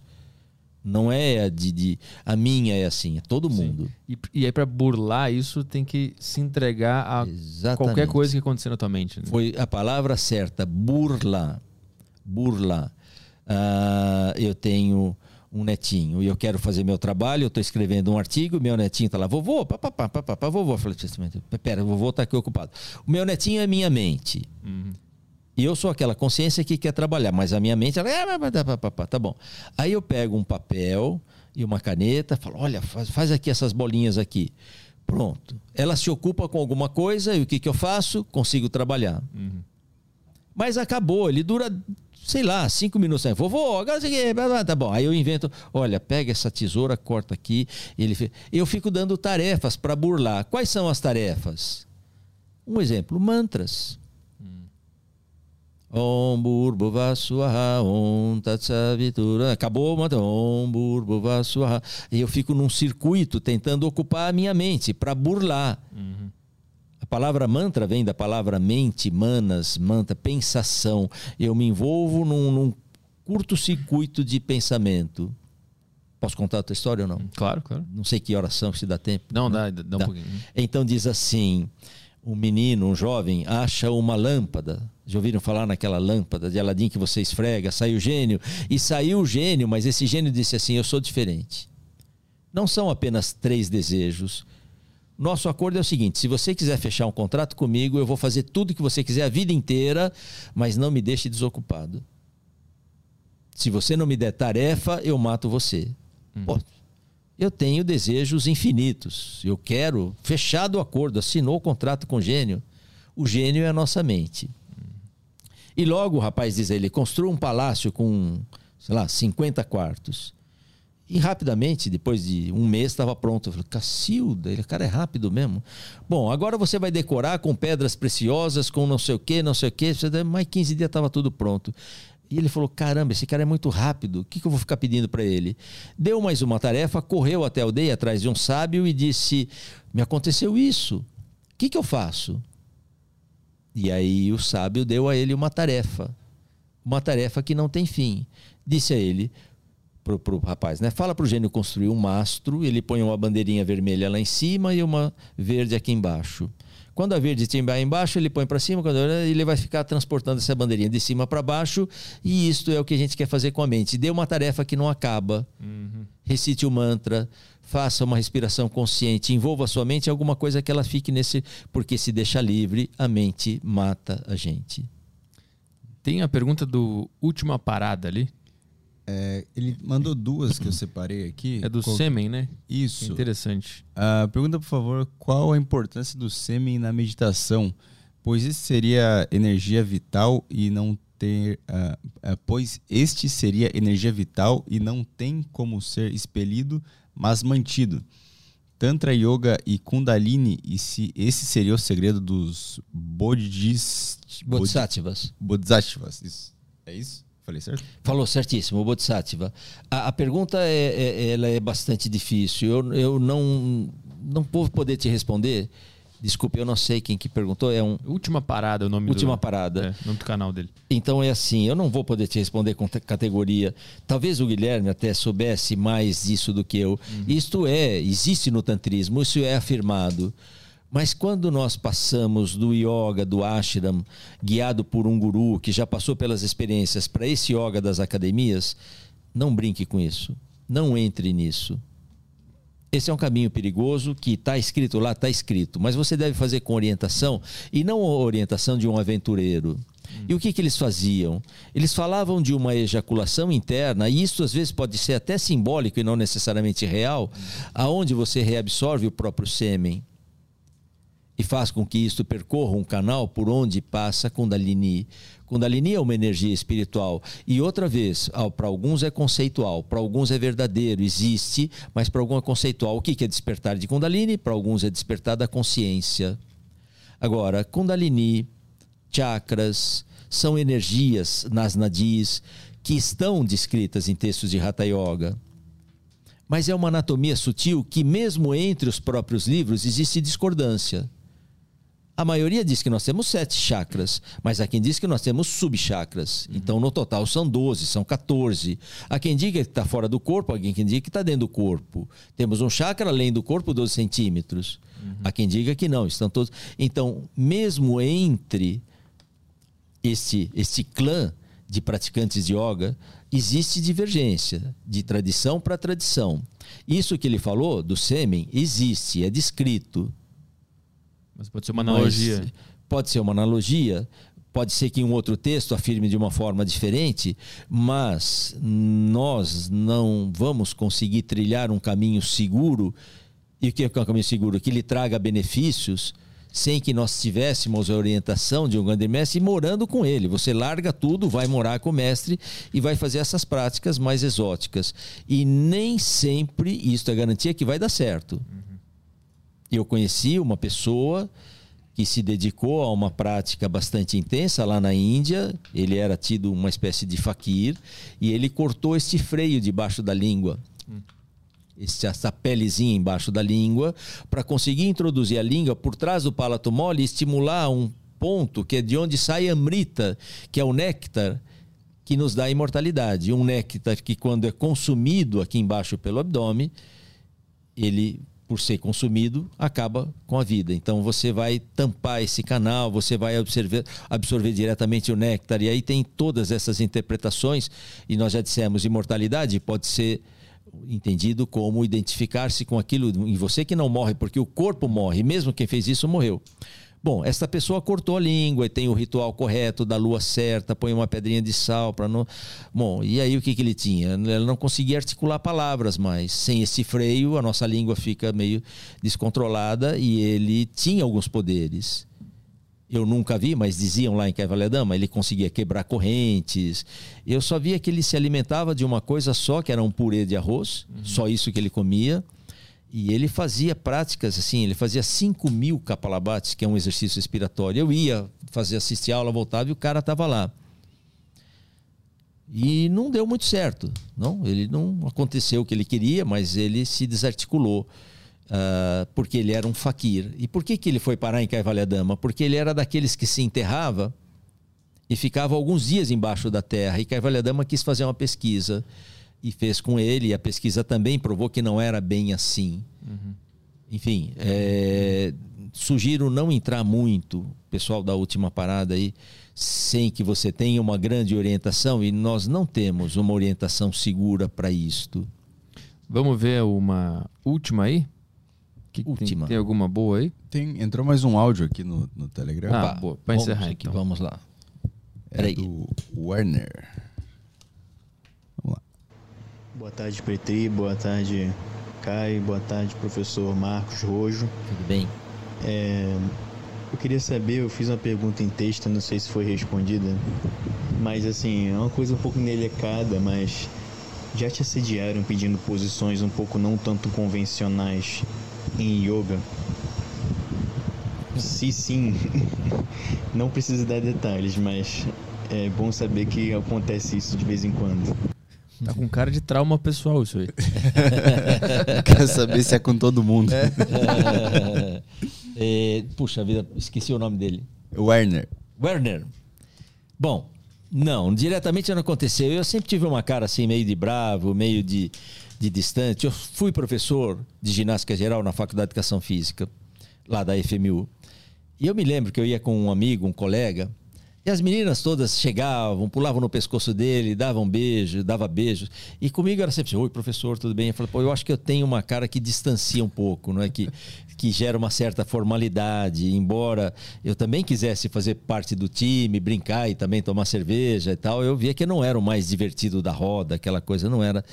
Mas, enfim, diretamente assim nunca aconteceu. Mas aconteceram algumas coisas indiretas. Eu vou contar uma porque vocês podem ouvir, né? e minha mulher também pode ouvir.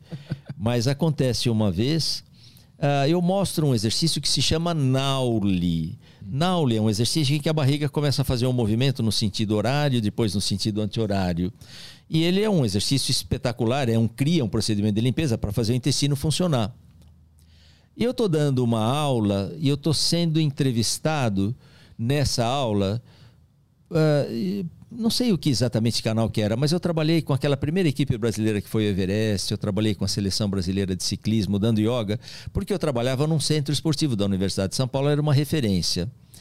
E ali falando da Nauli, que era um exercício importante, tem um cara que filma, um dos repórteres ali, no final ele veio meio no lado, professor, queria você não pode mostrar esse exercício é, mais assim, sem roupa, tirando e tal. Eu falei, não, não precisa tirar a roupa, mas como é na barriga e vê o abdômen todo, não, mas sabe. E tá, depois ele confessou, é porque eu trabalho numa revista pornográfica, isso aqui vai fazer um sucesso, né? Eu falei, não, então corta, deixa, pega outro, né? pega outro, né? Porque a barriga fica realmente fazendo um movimento e tal, e esse foi o maior assédio. Outros alunos simpáticos, carinhosos, que às vezes projetam na gente alguma coisa que eles gostariam. Uhum mas e que a gente não corresponde àquilo. né? Então, alunos que pensam, ah, porque ele dá aula de yoga, então ele tem isso, ele tem esse controle, tem esse. tem- Mas o meu papel é sempre dizer calma, não é nada disso, põe o pé no chão, não é assim. Onde é que é a, a tua academia de yoga? A academia fica lá pertinho do aeroporto de Congon- Congonhas. Ela fica na rua República do Iraque. É uma rua conhecida no bairro. Mas aí as pessoas podem achar isso tudo. Eu tenho um site que é meu nome, marcosrojo.com.br. Tem cursos de yoga, tem viagens. Eu faço um evento com a Monja Coen há muitos anos. Somos parceiros em muitas coisas. Sou um admirador da Monja também. Ela veio para a Índia uma vez conosco. Duas vezes fomos ao Japão numa viagem de retiro também com alunos. Pô, legal. é Bem legal. A gente queria chamar ela aqui, mas ela é, é mais reclusa, né? Agora monja, por conta da- do, do Covid, Uhum. cancelou tudo, não sai de casa. Ela fez as aulas, ela é nossa parceira no curso, mas à distância. Uhum. Até semana passada ela deu uma aula para os nossos alunos, super legal, amorosa, mas ela se fechou. Eu tenho um evento previsto com ela, presencial, no Corpus Christi, mas ela ainda assim falou: Marcos, vamos esperar até o final de março, se não vem mais uma variante Aham. por aí, porque depois que o aluno pôs, comprou, é difícil voltar atrás. Mas então, segura um pouquinho. Todas as informações de tudo que tu fizer tá no teu site lá. Tá no meu site, cursos, eventos, Tá. enfim, o Instagram também. Eu tenho uma aula gratuita, claro, gratuito, pelo Instagram, toda segunda-feira, às 5 horas da tarde. Meu Instagram é Marcos Rojo Yoga, porque antigamente você punha no Google Marcos Rojo e, cara, eu aparecia muito. Tinha páginas e páginas. Aí apareceu um jogador de futebol argentino chamado Marcos Rojo, e o cara é bom, e ele é da seleção argentina. Aham. Então agora você põe Marcos Rojo, só aparece ele. Eu desapareci, ele acabou comigo. Só botar yoga no final que vai. Mas você põe Marcos Rojo Yoga e eu apareço. O Aí Instagram você- do, Marcos está na descrição aqui do, do nosso vídeo, então você pode copiar e colar ali no, navegador para acessar o Instagram dele e ficar por dentro de tudo. E aí também pode ir lá conhecer a, a academia também. né? Academia também. Estamos abrindo. Essa semana foi a primeira aula depois da pandemia presencial. Presencial, ah, Tam-. Estamos voltando. Boa. Então tá, Marcos, muito obrigado, Obrigado, pela, pela presença. Ó, é 4h47. Vai sair direto daqui. Ótimo. Correndo. Valeu, obrigado pela presença. obrigado, obrigado. Obrigado a todos. Obrigado pelo apoio. Obrigado a quem ouviu. E o, Espero que tenha sido útil. é isso aí. Os dados, os dados não, o link do Instagram tá na descrição. É isso aí, Caio. Isso, o site também tá na descrição. Boa. Estamos de volta no- na sexta-feira. Sexta-feira com Caio Fábio. Isso aí, Caio Fábio. o retorno. O retorno. Então tá. É, até... E amanhã a gente tá no Bexiga Comedy também, né? Ah, sim, a gente tá fazendo show lá. Tá es- Esgotado. Tá esgotado. Se você quiser ver a nossa comédia de péssima qualidade, arturpetri.com barra agenda, tem todas as datas lá. A gente vai estar em Campinas e Sorocaba e a gente está direto em cartaz no Bexiga Comedy. Então, se você entrar no meu site lá, arturpetri.com barra agenda, todas as datas que forem adicionadas estarão lá com o link do ingresso para você comprar também. Tá bem? É isso aí. Isso aí, vambora. Um beijo pra todo mundo. Obrigado pela audiência nesse primeiro, primeiro episódio aqui no Estúdio Novo. Sexta-feira estamos de volta. Um beijo. Tchau, tchau.